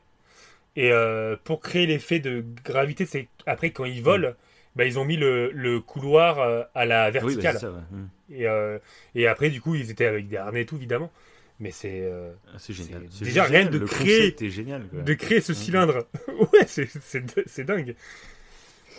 Donc, euh, ouais, c'est complètement. Scène culte. Et puis, moi, de toute façon, fait- toute cette scène finale, comme j'en parlais tout à l'heure avec la musique, euh, je trouve que c'est brillant de vivre. euh, tu vis quatre scènes en tout. Parce que tu. Bon, il y a la scène de l'avion, mais ça, on la vit pas. Donc, tu vis la scène euh, dans le van. euh, Où l'autre est en train de conduire comme un Mhm. taré et puis finit par se jeter du pont. Ouais, Euh, t'as la scène donc dans l'hôtel, t'as la scène euh, dans la neige et donc t'as la, la cinquième scène dans les limbes entre DiCaprio Oui, tout et tout. Donc c'est et chacun avec sa propre temporalité. Où euh, le van, tu vois que tout se fois, passe. avec le temps. Ouais, le van, tu vois que tout Ça, se passe en 10 secondes. À partir du moment où il Ouais. enclenche la musique, c'est 10 secondes. C'est 3 minutes, euh, je crois, dans, euh, dans l'hôtel. C'est une heure dans la neige et je sais plus combien de temps dans, dans les limbes. Et ça, pareil, c'est génialissime. Euh, La façon de, que c'est réalisé, en plus, que c'est tout le temps compréhensible. Euh, et tu arrives à comprendre la différence de temporalité euh, dans, dans, le, dans Ouais, la réal, puis- quoi. Donc c'est vraiment bien fait. ouais. Et, En plus, il a, il a eu la volonté de vraiment changer les décors pour bien qu'on Ah oui, comprenne qu'à chaque oui, fois c'est c'était important. des niveaux À la différents. limite, quoi. la neige, euh, la neige, tu te demandes, euh, enfin, ça sort complètement du film. Tu fais, on est dans un James Ah oui. Bond, quoi. C'est GoldenEye. Bah c'est ça, c'est ça. Mais apparemment, il, s'est- il a voulu faire, ouais, euh, pas rendre hommage, mais il voulait vraiment faire un, un côté de James Ah oui, Bond là, dans ça fait son vraiment film. penser à ça. C'est ça qu'il y a un côté action, cool. Et euh, ah ouais, franchement, c'est excellent ce qu'il a fait, c'est excellent. Dans six pays, il a tourné, je crois. Ouais. France, Japon, bah, euh, en Amérique, Ouais. au Maroc, je crois. Euh, mais je suis plus sûr. Peut-être, oui, des scènes. Euh, pays, ouais, ouais. des scènes euh, bah, au début Et en Russie, peut-être. Ouais. Euh, Pour la neige, euh, la neige, oui, la ça neige, je sais plus. C'était pas en Russie. Je sais plus. Et encore, ils ont eu des problèmes parce qu'il n'y avait pas de neige au moment où ils voulaient tourner. Ah. euh, je sais plus. Mais bon, ouais, c'est euh, c'est un très très bon film. Et donc, la fin Puis après, moi, Et les théories ouais, voilà, On est où là? À la fin, parce que euh, oui, on ouais, parce qu'on en est à la fin. Il y a rien de spécial après moi que j'avais noté. Et euh, donc, euh, bah, parlons de la fin. Parlons de la fin. De cette euh, retrouvaille avec les enfants C'est ça. et de cette petite toupie qui, euh, qui continue à tourner, quoi. Qui pète un câble. c'est clair. Oui, c'est la tourner. grosse fin d'Inception. J'adore les fins comme ça Alors. qui sont volontairement ouvertes. Moi, je, moi, je sais ce que c'est. hein. Moi, j'ai la réponse. oui, bah, comme, comme tout le monde. Euh, Tout le monde a une réponse différente, non. mais tout le monde a la bonne réponse. Non, moi, j'ai la vraie réponse de Nolan. Nolan, viens, tu vas pouvoir parler. Hi, my, my name is Christopher Nolan. ça va. Il a un vieil accent québécois ou je sais pas quoi. non, bah vas-y, on Alors, te laisse t'exprimer. Alors vas-y, apporte-nous tes lumières euh, sur cette fin. D'accord. Pour moi, la fin. Bon, j'étais influencé hein, en me renseignant sur le film. C'est même plus mon. Mais en gros, ouais, euh, je pense que euh, il est dans la réalité, dans l'éveil, euh, parce que contrairement à tout le reste du film, ses enfants, il voit en fait le visage de ses enfants. Et à chaque fois qu'il est dans ses rêves, il voit, il voit toujours ses enfants de dos. Et il refuse de voir le visage en plus de ses enfants. Alors à un moment donné, tu vois, je dis ça, mais à un moment donné, il refuse de regarder les visages de ses enfants, mais il a failli le faire. C'est Ouais, mais ça, du coup, et là, du coup, ça, ça fait partie des, Ouais. des théories. Euh, c'est qu'à la fin, en fait, en plus, il se barre avant de regarder si la toupie s'arrête ou pas. Euh, c'est qu'à la fin, en fait, euh, il décide de s'en foutre s'il est dans la réalité ou pas. Et c'est pour ça qu'il voit, il va voir ses enfants avant que la toupie s'arrête, parce qu'en gros, il s'en fout. Ah, je ne je, je sais pas si je suis dans la réalité ou Je- pas. Je m'en fous. J'ai envie d'aller voir c'est mes enfants, j'y vais, basta. Euh, ça, c'est une des théories. ouais, comme si c'était ça le, le plus. Ouais, c'est intéressant parce que c'est comme si c'était ça le plus angoissant en fait pour lui depuis le début. oui, c'est de pas c'est savoir. de fois de euh, chercher c'est si. Et à la fin, Ouais, voilà. il lâche prise, il dit j'ai juste envie de profiter de mes Et enfants voilà. et basta. Euh, voilà, ça, c'est- ça fait partie. Ah, c'est pas mal. Tu vois, donc C'est tu pas vois, il n'y a mal. aucune certitude. Mais de toute façon, c'est fait a- exprès. Nolan, il l'a dit en Oui, c'est gros que c'est globalement, euh, il n'y a pas de réponse en fait. Là, justement, c'est ce qu'il voulait, c'est laisser une fin ouverte et que chacun ait sa volonté, euh, chacun ait sa vision de la fin. De toute façon, donc, euh, mais moi, c'est ce que je kiffe. C'est un peu comme façon, pour la fin de. The Last of Us, Ouais, le premier ou même bien. le 2. C'est ce que j'aime bien. Euh, c'est que chacun a l'impression d'avoir sa réponse et de savoir euh, le truc, mais il n'y en a pas de réponse en fait globalement. Tant qu'il n'y aura pas une Tout suite ou je sais pas quoi, il n'y en a pas. Tout est Oui, possible. c'est ça. Mais c'est ça qui est cool. C'est ça qui est cool. Ouais, parce qu'en plus, on voit pas comment il revient en fait euh, à l'éveil. On voit que, tu sais, Ouais, euh, direct, il, bah, il quand ils quitte sont les dans limbes, les ouais, limbes, il quitte les limbes et direct il Ouais, voilà. dans la, dans la sait pas ce qui se passe. Mais ça c'est c'est le grand euh, mystère. Après moi j'ai envie ah, de ça, dire c'est en voyant ça, la première fois le film, euh, la toupie tu vois qu'elle va s'arrêter. Elle commence à dérailler. Donc T'as l'impression, oui. Bon. Ouais, moi aussi, ce que je me suis dit. Tu vois que comment ça. me- Mais bon, mais moi j'aime moi cette version du juste il accepte euh, la réalité dans laquelle il est et c'est peut-être ça. Ah, qui mais elle est bien. J'aime bien. J'aime bien cette idée-là. C'est ça qui est intéressant. Puis, de toute façon, le... on l'a- dit tout à l'heure, on l'a philosophé. euh, on est en train de rêver actuellement. Vous, vous rêvez. C'est ça. En fait, euh, là, vous êtes en train de rêver de nous entendre. Vous, vous aimez tellement au coin du feu que c'est dans vos rêves maintenant. C'est ça. Bon, bah d'ailleurs, si vous rêvez, vous allez bientôt cauchemarder. Ah oui, raconte-nous tes cauchemars. Eh ben oui, eh ben oui. Pour finir cette émission en beauté, il faut qu'on parle de nos cauchemars. À part si t'avais un dernier petit truc à nous dire. Ah oui, bah, un dernier tout petit truc, ce- c'est euh, bah, l'acteur. euh, Ah, je sais plus comment il s'appelle, mais l'acteur bah, qui fait le, le, père de Marion Cotillard, donc euh, qu'on voit à la fin, qui gardait les enfants là. l'acteur que Oui. Nolan y met dans chacun de ses films, c'est Alfred dans Batman, enfin tu vois, Euh, le papy là. Euh, et ben il a fait Ouais. une interview en expliquant euh, que quand il a lu le script du film, il comprenait rien et il, il a demandé à Nolan, euh, Bah, je comprends rien. À quel moment je suis dans le rêve et je suis dans la réalité, tout comme ça. Et Nolan lui a dit, Ah bah, de toute façon toi ton personnage c'est simple. À chaque fois qu'il apparaît à l'écran, c'est que c'est la réalité. Et comme il est présent Ah. dans la scène finale, et ben ça voudrait dire que c'est la réalité. Ah ouais, il a spoilé la fin, Nolan. Là. Il a spoilé ça. Non mais Génial. Moi, si, si, si. Ah là, tu finis l'émission en beauté. Moi, j'étais dans le mystère, dans le machin. En fait, c'est la Mais réalité. non, mais quoi, non, voilà. mais pas spécialement. Parce que euh, donc l'acteur a fait cette déclaration, euh, Ouais. mais euh, c'est euh, c'est la réalité, on va dire, de base du film, tu vois. C'est la réalité, euh, mais on sait pas si cette réalité de base C'est est la, une- c'est la réalité rêvée, en fait. Oui, voilà, t'en sais rien en fait. C'est toute cette réalité où il y a où il y a cet acteur, donc le papy, la merde, j'aurais dû noter son nom, tu vois. Euh, le papy, on va dire. Euh, Je, je l'ai plus non plus. Ouais, ça fait partie de la réalité. Ouais. C'est quand il va en cours pour demander euh, est-ce que tu connais une architecte Mhm. comme ça, blabla. C'est la base de la réalité comme on la présente depuis le début du film. Mais à la fin du film, justement, on te questionne sur le fait que est-ce que cette réalité que tu penses être la réalité depuis le début du film, celle dans laquelle Marion Cotillard s'est suicidée, est-ce que Mhm. c'est Est-ce que c'est vraiment la réalité la réalité? Donc ça veut rien dire en fait. Mhm. Mais l'acteur a juste dit ça, donc je trouvais que c'était marrant de le souligner. Oh, D'ailleurs, ah, tu me fais penser. euh, si tu l'as pas vu, va voir, euh, et euh, aussi les auditeurs, euh, Matt se fait des Ah, films. je l'ai vu mais il y a longtemps. il a fait alors, un ouais, truc. ouais. Faut que je le revoie. ouais. Ah ouais, je l'ai vu moi, bah, juste Ah après. oui, là. ouais, je vais me le refaire. Juste après l'émission, je vais me le faire. ça m'a fait rire. Ça m'a fait rire. Avec cette histoire de réalité, ça me fait, ça me fait penser au début de son, son truc. Je me rappelle Ça plus. fait- Je spoil pas et je, je vais aller regarder après l'émission. ouais. Voilà. Et pour ceux qui connaissent pas, ouais, Matt se fait des films. Si les cauchemars vous font peur, vous allez voir Matt se fait des films après Ça pour euh, voilà euh, souffler, ça détend et après vous pouvez dormir à tête reposée en faisant un rêve lucide. Vraiment. Et comme ça vous allez pouvoir euh, après vous pouvez rejoindre Marion Cotillard du coup euh, dans les Voilà. Voilà. C'est toujours, euh, Au toujours niveau, un petit truc sympa quoi. Donc c'est Marion Cotillard flippante hein, par contre. Elle vous court après euh, après, avec un couteau. Elles sont une Avec un couteau. bon allez, les cauchemars, les cauchemars, les Les cauchemars. Alors, je commence. Vas-y, vas-y. Ok. Donc un euh, des cauchemars euh, les plus choquants, je crois que j'ai fait, parce que je m'en rappelle toute ma vie. J'étais donc allongé euh, dans mon lit, tranquillement, j'étais en train de dormir. Et, euh, et en fait là, euh, c'était un mélange de première personne et de troisième personne. Donc on, on est vraiment dans le film d'horreur. C'est- vraiment pour que j'ai le plus peur possible. Et en fait, quand j'étais à la troisième personne, je voyais le lit de loin. Et c'était un lit, mais lugubre. Même la pièce était lugubre. C'était marron avec de la tapisserie qui se détachait. On était, j'avais l'impression de dormir dans un truc. euh, mais je sais pas. Ah oui, mais horrible. Et à un moment donné, euh, dans la, la tapisserie, en fait, au-dessus de ma tête, il y a une boule qui se forme. Il y a une boule qui se forme et euh, qui commence à sortir de la tapisserie. Et, euh, et je me rappelle toujours. À partir déjà de ce moment-là, ça commençait à me faire peur. Donc j'étais dans le rêve et j'avais peur. Et le pire, c'est ça, c'est que j'ai détesté, ce, enfin, ouais, ce, ce cauchemar plutôt.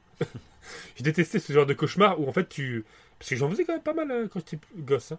J'en avais eu un autre comme ça du même genre où tu t'arrives pas à te réveiller en fait. D'accord, oui, ouais. Tu t'es, t'es angoissé et tu, tu te réveilles pas. Tu sais, t'as envie de te dire, mais c'est quand que je me réveille?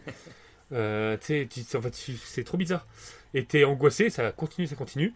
Et du coup, t'as une genre de, de, de créature en fait qui sort du mur avec des grandes mains et des grands doigts et euh, un genre d'homme euh, super maigre mais qui sort du mur et avec des cheveux longs. C'est trop bizarre. Une sorte de monstre. Et en fait, il sort euh, au-dessus de mon lit.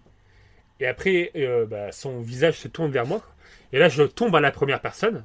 Et en fait, il m'attrape. Et il essaie de me tirer dans le mur. Et je hurle, en fait. J'en ai des On est en plein en show parlant. en fait là. Ouais, c'est ça. J'ai des frissons en parlant, alors que c'est un rêve. hein. Je sais pas pourquoi le cerveau, euh, là, il s'est dit, bon, t'es un peu trop une lavette. je vais te faire un truc bien, bien, bien costaud comme ça, là, tu vas voir. Et du coup, le truc, la, la créature essaie de me tirer en fait dans le mur. Et moi, je crie. Et le pire, c'est que en fait, j'essaie de crier, mais il n'y a rien qui sortait de ma bouche. Tu sais, T'as la bouche grande ouverte et t'as rien qui sort. Et donc, c'est encore plus angoissant, quoi. T'as l'impression de faire une paralysie du sommeil, mais dans ton rêve. C'est une paralysie dans le réveil, quoi. Et le truc me tirait dans le mur. Et au bout d'un moment, je, je me suis réveillé. Heureusement. Et là, par contre, quand je me suis réveillé, j'étais en sueur et tout. J'étais en sueur, euh, j'avais, j'étais en nage et tout, euh, parce que j'avais l'impression que ça avait duré super longtemps. Et que je me débattais, en fait, pour, C'est euh, ouf, ouais. bah, pour pas partir. Ah, c'est- Voilà. Moi, Ça m'est jamais arrivé du coup euh, aussi hardcore un cauchemar. Un Enfin, cauchemar je m'en aussi. souviens- Ah enfin, Je ouais m'en souviens pas en tout cas quoi. C'est parce que moi mon cauchemar du coup je l'avais déjà raconté dans, dans un horror show justement. Euh, c'est euh, c'était un rêve tout, tout, tout bête. J'étais tout petit mais c'est un des rêves qui fait que j'ai des souvenirs de moi avant mes 3 ans. C'est assez ouf par- parce qu'avec mes parents en fait on a déménagé. euh, bah, quand j'avais 3 ans, avant on habitait dans un immeuble, un appartement, et après ces 3 ans on a déménagé en fait. Et sauf que bah, je me rappelle de cet appartement grâce à ce cauchemar. C'est assez ouf, même aujourd'hui j'ai la disposition des pièces et tout dans ma tête grâce à ce cauchemar. Et, et voilà, donc ce cauchemar, pour ceux qui ne l'avaient pas écouté dans l'émission Hors Show, euh, je me rappelle j'étais avec ma grand-mère, euh, on faisait les cours, j'étais en le caddie, hein, j'étais petit, j'avais 3 ans. Et elle me disait qu'on allait acheter des fleurs pour ma mère parce que c'était bientôt la fête des mères. Et voilà. Et là, ça coupait. Et là, je me faisais réveiller par mes parents. Euh, J'étais dans mon lit, dans ma chambre. Et mes parents me prenaient dans, dans leurs bras. Puis on allait dans la. On sortait de ma chambre, on passait dans le couloir. C'est pour ça que je me rappelle la disposition et tout. On arrivait dans la salle à manger. Et là, il y avait une dame qui pleurait et qui était avec le bouquet que j'avais euh, enfin qu'on allait acheter avec ma grand-mère du coup mais je me rappelle plus de cette phase ça a coupé d'un coup les transitions. Et euh, elle était en train de pleurer en train d'arracher les pétales euh, du bouquet de fleurs. Et elle pleurait puis moi j'étais là, mais pourquoi mes parents me réveillent pour, pour que je vois ça quelle horreur? Et du coup bah, je me rappelle que mon père l'avait foutu sur le balcon et puis qu'on était retourné se coucher voilà. Et pendant donc c'est même pas vraiment un cauchemar, parce que je, je me rappelle pas l'avoir vécu comme un cauchemar, mais ça m'a vraiment marqué quand même. J'étais tout petit, quoi. Tu dis que j'avais moins de 3 ans. C'est ouf. Et, euh, et c'est obligé, parce qu'on a quitté l'appartement, euh, j'avais, j'avais 3 ans. Donc j'avais moins de 3 ans, et je m'en rappelle que ça me paraît ouf. Et, euh, et du coup, même plusieurs années après, quand j'étais encore gamin et tout, bah, je l'avais posé à mes questions, à mes parents, mais vous vous souvenez de la dame qui pleurait dans l'appartement et tout? Puis mes parents ils m'avaient dit mais non il n'y a jamais eu ça et je me suis rendu compte dans le tard que c'était un rêve quoi et voilà c'était assez ouf Ah, tu l'avais vraiment gardé comme, comme une chose réelle. ouais ouais, Encore bah une ouais, fois, mais j'ai tout petit de toute façon on donc, euh, confond rêve et réalité. et, et cette, euh, cette dame, justement, je me rappelle d'un autre rêve que je faisais où c'était mon anniversaire, donc plus quelques années après, euh, dans la maison où je vivais avec mes parents, donc après, il y avait mon anniversaire et ben, je voulais aller mettre des chaussures. Et ma mère m'avait dit, euh, bah, vas-y tout seul, t'es grand maintenant, voilà. Et j'allais euh, dans mon entrée où il y avait une sorte de grand miroir où derrière il y avait les chaussures. Et donc, euh, ma mère me dit, va, vas-y tout seul, quoi, t'es grand maintenant, tu, peux te débrouiller, quoi. Et donc j'y allais, et puis il y avait une, c'est un grand miroir en fait qu'il y a toujours hein, chez mes parents. Dans l'entrée, il y a un grand miroir, et c'est en fait c'est un tiroir. Quand tu pousses le, le miroir, bah, derrière il y, a, il y a le bac à chaussures, quoi. Et, euh, et je me rappelle, ouais, j'ouvre petit à petit le miroir, et là en fait il y a cette fameuse dame. hein. Donc, je me rappelle même plus de ses traits physiques, hein, tu vois, j'arriverais pas à la reconnaître si je la croise dans la rue ou quoi. Euh, mais qui sort du panier à chaussures en furie. et, et je me rappelle, euh, bah, tu vois, l'interaction qu'on parlait aussi. Euh, Moi, mes cauchemars, ils servent vraiment d'exemple, hein, euh, enfin mes rêves et mes cauchemars, pour les trucs qu'on a dit. Parce que là, en fait, j'ai. euh, bah, je, la dame m'a surgi en sortant du bac à chaussures. Et je me suis retourné, je me suis mis à courir dans la salle à manger pour la fuir. Et d'un coup, elle m'a chopé l'épaule. Ah. J'ai senti sa main se mettre. Et là, en fait, je me suis réveillé et c'était ma mère, c'était la main de Ok. ma mère qui était en train de me réveiller. Voilà. Ah, c'est dingue ça. Et Je ça, trouve tu vois, ça c'est un exemple d'interaction avec la. Que, que le Ouais, c'est cerveau fasse parce cette, que là- cette cohérence. euh, Mais même, parce qu'à partir de quand il a commencé? Parce que le cauchemar, tu sais, qu'elle me chope l'épaule, et j'étais paralysé de peur parce que je sens une main qui me chope, et ça colle avec le moment où ma mère me réveille. Enfin, je trouve ça. c'est- dingue. C'est- que le- ouais, Ça va. le cerveau est tellement plus rapide que la conscience qu'en fait il a le temps.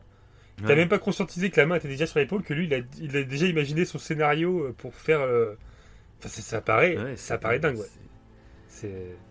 Mais du coup, donc euh, après, si j'essaie de me souvenir, euh, niveau cauchemar, c'est vraiment les seuls trucs. Après, j'en ai fait, mais des tout petits, tu vois, où genre, je commence à courir et puis d'un coup, j'arrive plus à courir, donc c'est angoissant, mais c'est pas non plus un truc hardcore. Euh, Après, j'ai rêvé que genre j'avais des proches qui décédaient ou des trucs comme ça, tu vois. Mhm. Donc c'est horrible, mais c'est pas effrayant, tu vois, c'est plus triste finalement. Ouais, Mais j'essaie de me souvenir, genre un, un cauchemar, Ouais, moi, euh, comme tu dis, que tu te réveilles. dans- euh, moi, c'est, moi, on est dans la terreur nocturne presque, quasiment.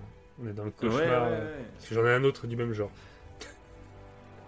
D'accord, ouais, ouais, c'est dingue parce que j'essaye de me souvenir, tu vois, mais vraiment, euh, Et si, et, c'est vraiment ces deux trucs que je qualifie comme des cauchemars, mais c'est- et rêver que tu volais si l'autre ou elle et sort, que tu tombais, ouais, ça t'est jamais arrivé Rêver que tu volais, ça m'est. faire une chute, non, non, non, je fais rarement vraiment des cauchemars. De toute façon, moi, c'est vraiment, enfin, c'est, des cauchemars hein, de, de croire gagner au loto et puis de se réveiller que t'as pas gagné. Mais sinon, au-delà de ça, vraiment, euh, je m'en souviens pas, quoi. Mais de là, je- à faire des cauchemars qui, Qui font peur. qui te réveillent ou t'es en sueur complètement terrorisé. Et ça, je suis quasiment sûr que j'en ai jamais fait de ma vie. Ah, quoi. ok. Je- Ouais, moi, je, j'en ai- je m'en souviendrai j'en ai- quand même. Tu pense, réveilles en ouais. sueur et tout, tu souviens. j'en ai fait deux quand j'étais gosse, mais après, ça, après, euh, puis, puis après, puis après. Alors, pourquoi, pourquoi j'en ai fait à ce moment-là Je sais pas. Mais je crois que c'était lié à des, des zones. Euh, j'ai l'impression que là, la- la- le cauchemar que j'ai fait là, j'en avais parlé aussi dans les, dans les horror shows. Euh, je crois que c'est lié à quand je dormais chez mes grands-parents et que qu'il fallait que je monte à l'escalier, que j'aille être dans ma chambre, mais qu'il y avait un endroit où c'était une porte noire et je voyais pas ce qu'il y avait dedans. Mm. Et, euh, et c'était un peu des, des vieux lits, des vieux meubles, tu sais. J'ai l'impression qu'il y, a- y y comme une cohérence par rapport à ce là en fait. Ça me faisait flipper et le cerveau là, Ouais. il s'est dit T'as peur? Ok, bah tu vas avoir vraiment peur dans le rêve. Je vais te faire un truc, mon gars, tu vas pas t'en sortir. Mais il me semble que. Je crois que c'était lié à ça. Parce qu'il y en a un, le, enfin le suivant là, où pareil, c'est, pareil c'était. ah, c'était peut-être moins. Moins. Comment dire Moins intense quand même. Mais euh, à une époque, chez mes parents, quand j'allais à la, au WC, euh, en fait, c'était un grand couloir. Tu avais les WC euh, sur la droite et sur la gauche, tu avais leur chambre en fait.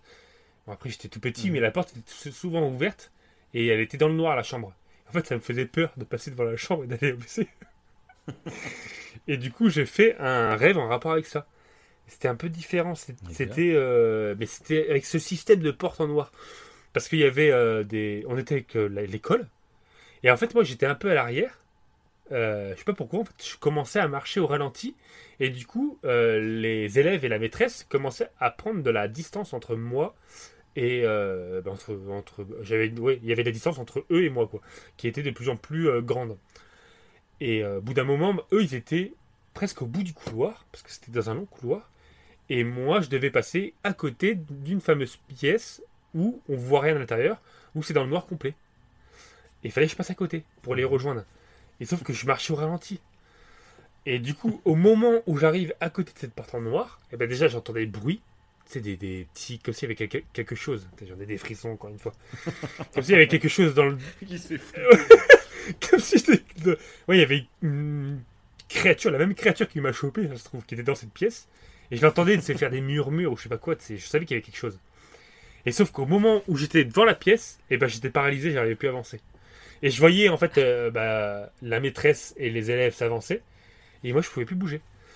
Euh, et pareil, j'arrivais pas à crier, rien. Je, je pouvais rien faire. Et je sentais en fait la- la- le truc s'approcher de moi sur la gauche, tu vois.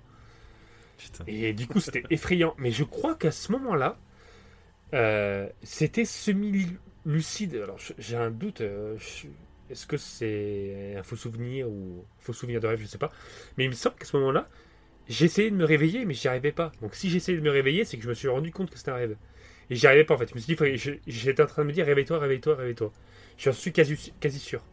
Et sauf que ça a mis du temps, ça a mis du temps, et au bout d'un moment, je me suis réveillé. Et euh, ça allait. C'était pas comme la première fois, le truc m'avait chopé ou je sais pas quoi. Là, je me suis réveillé et ça allait. Ça m'a, ça m'a clairement réveillé.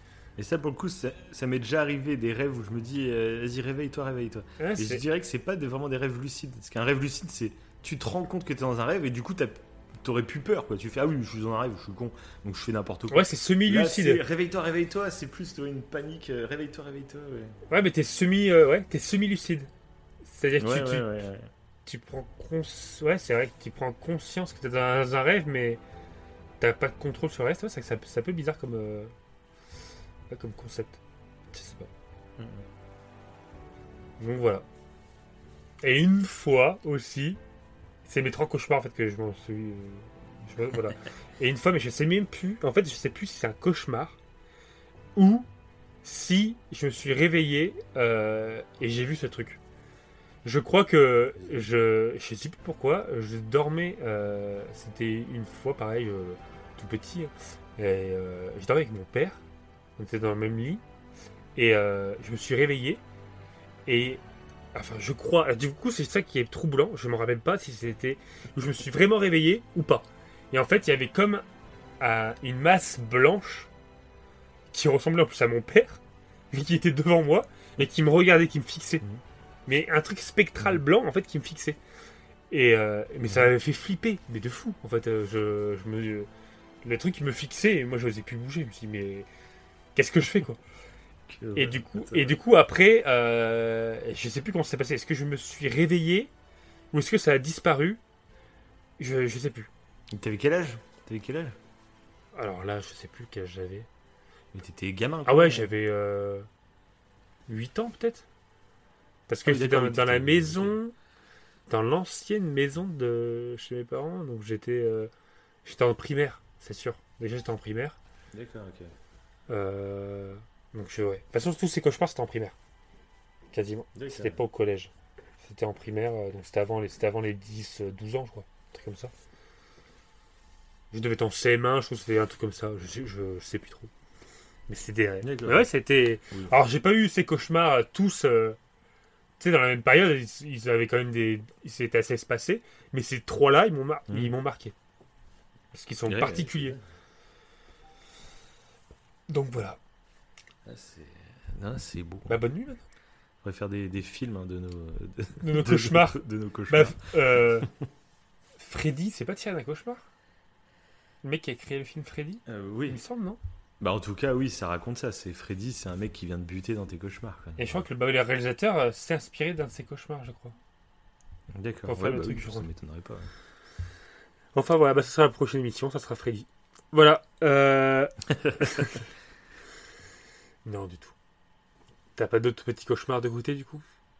Je pense que... Bah non, hein, j'ai essayé de réfléchir, mais vraiment, de toute façon, j'ai pas envie de raconter de mythos, quoi. Je raconte les, les vrais trucs, donc euh, si j'en ai pas fait d'autres ou je m'en souviens pas d'autres, euh, je vais pas en inventer, quoi. Donc non, non, c'est. Bah, moi, c'est ça que je trouvais... C'est tout ce que j'avais en réserve. C'est ça que je trouve étonnant, c'est que, ouais, moi, je...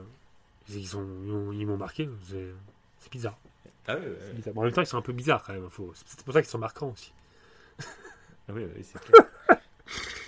Bon, sur ce, les amis, nos chers auditeurs, j'espère que vous allez bien dormir, que vous allez faire donc des cauchemars lucides. Et oui, c'était ça la petite, euh, la petite fin d'émission, c'est la possibilité de faire des cauchemars lucides.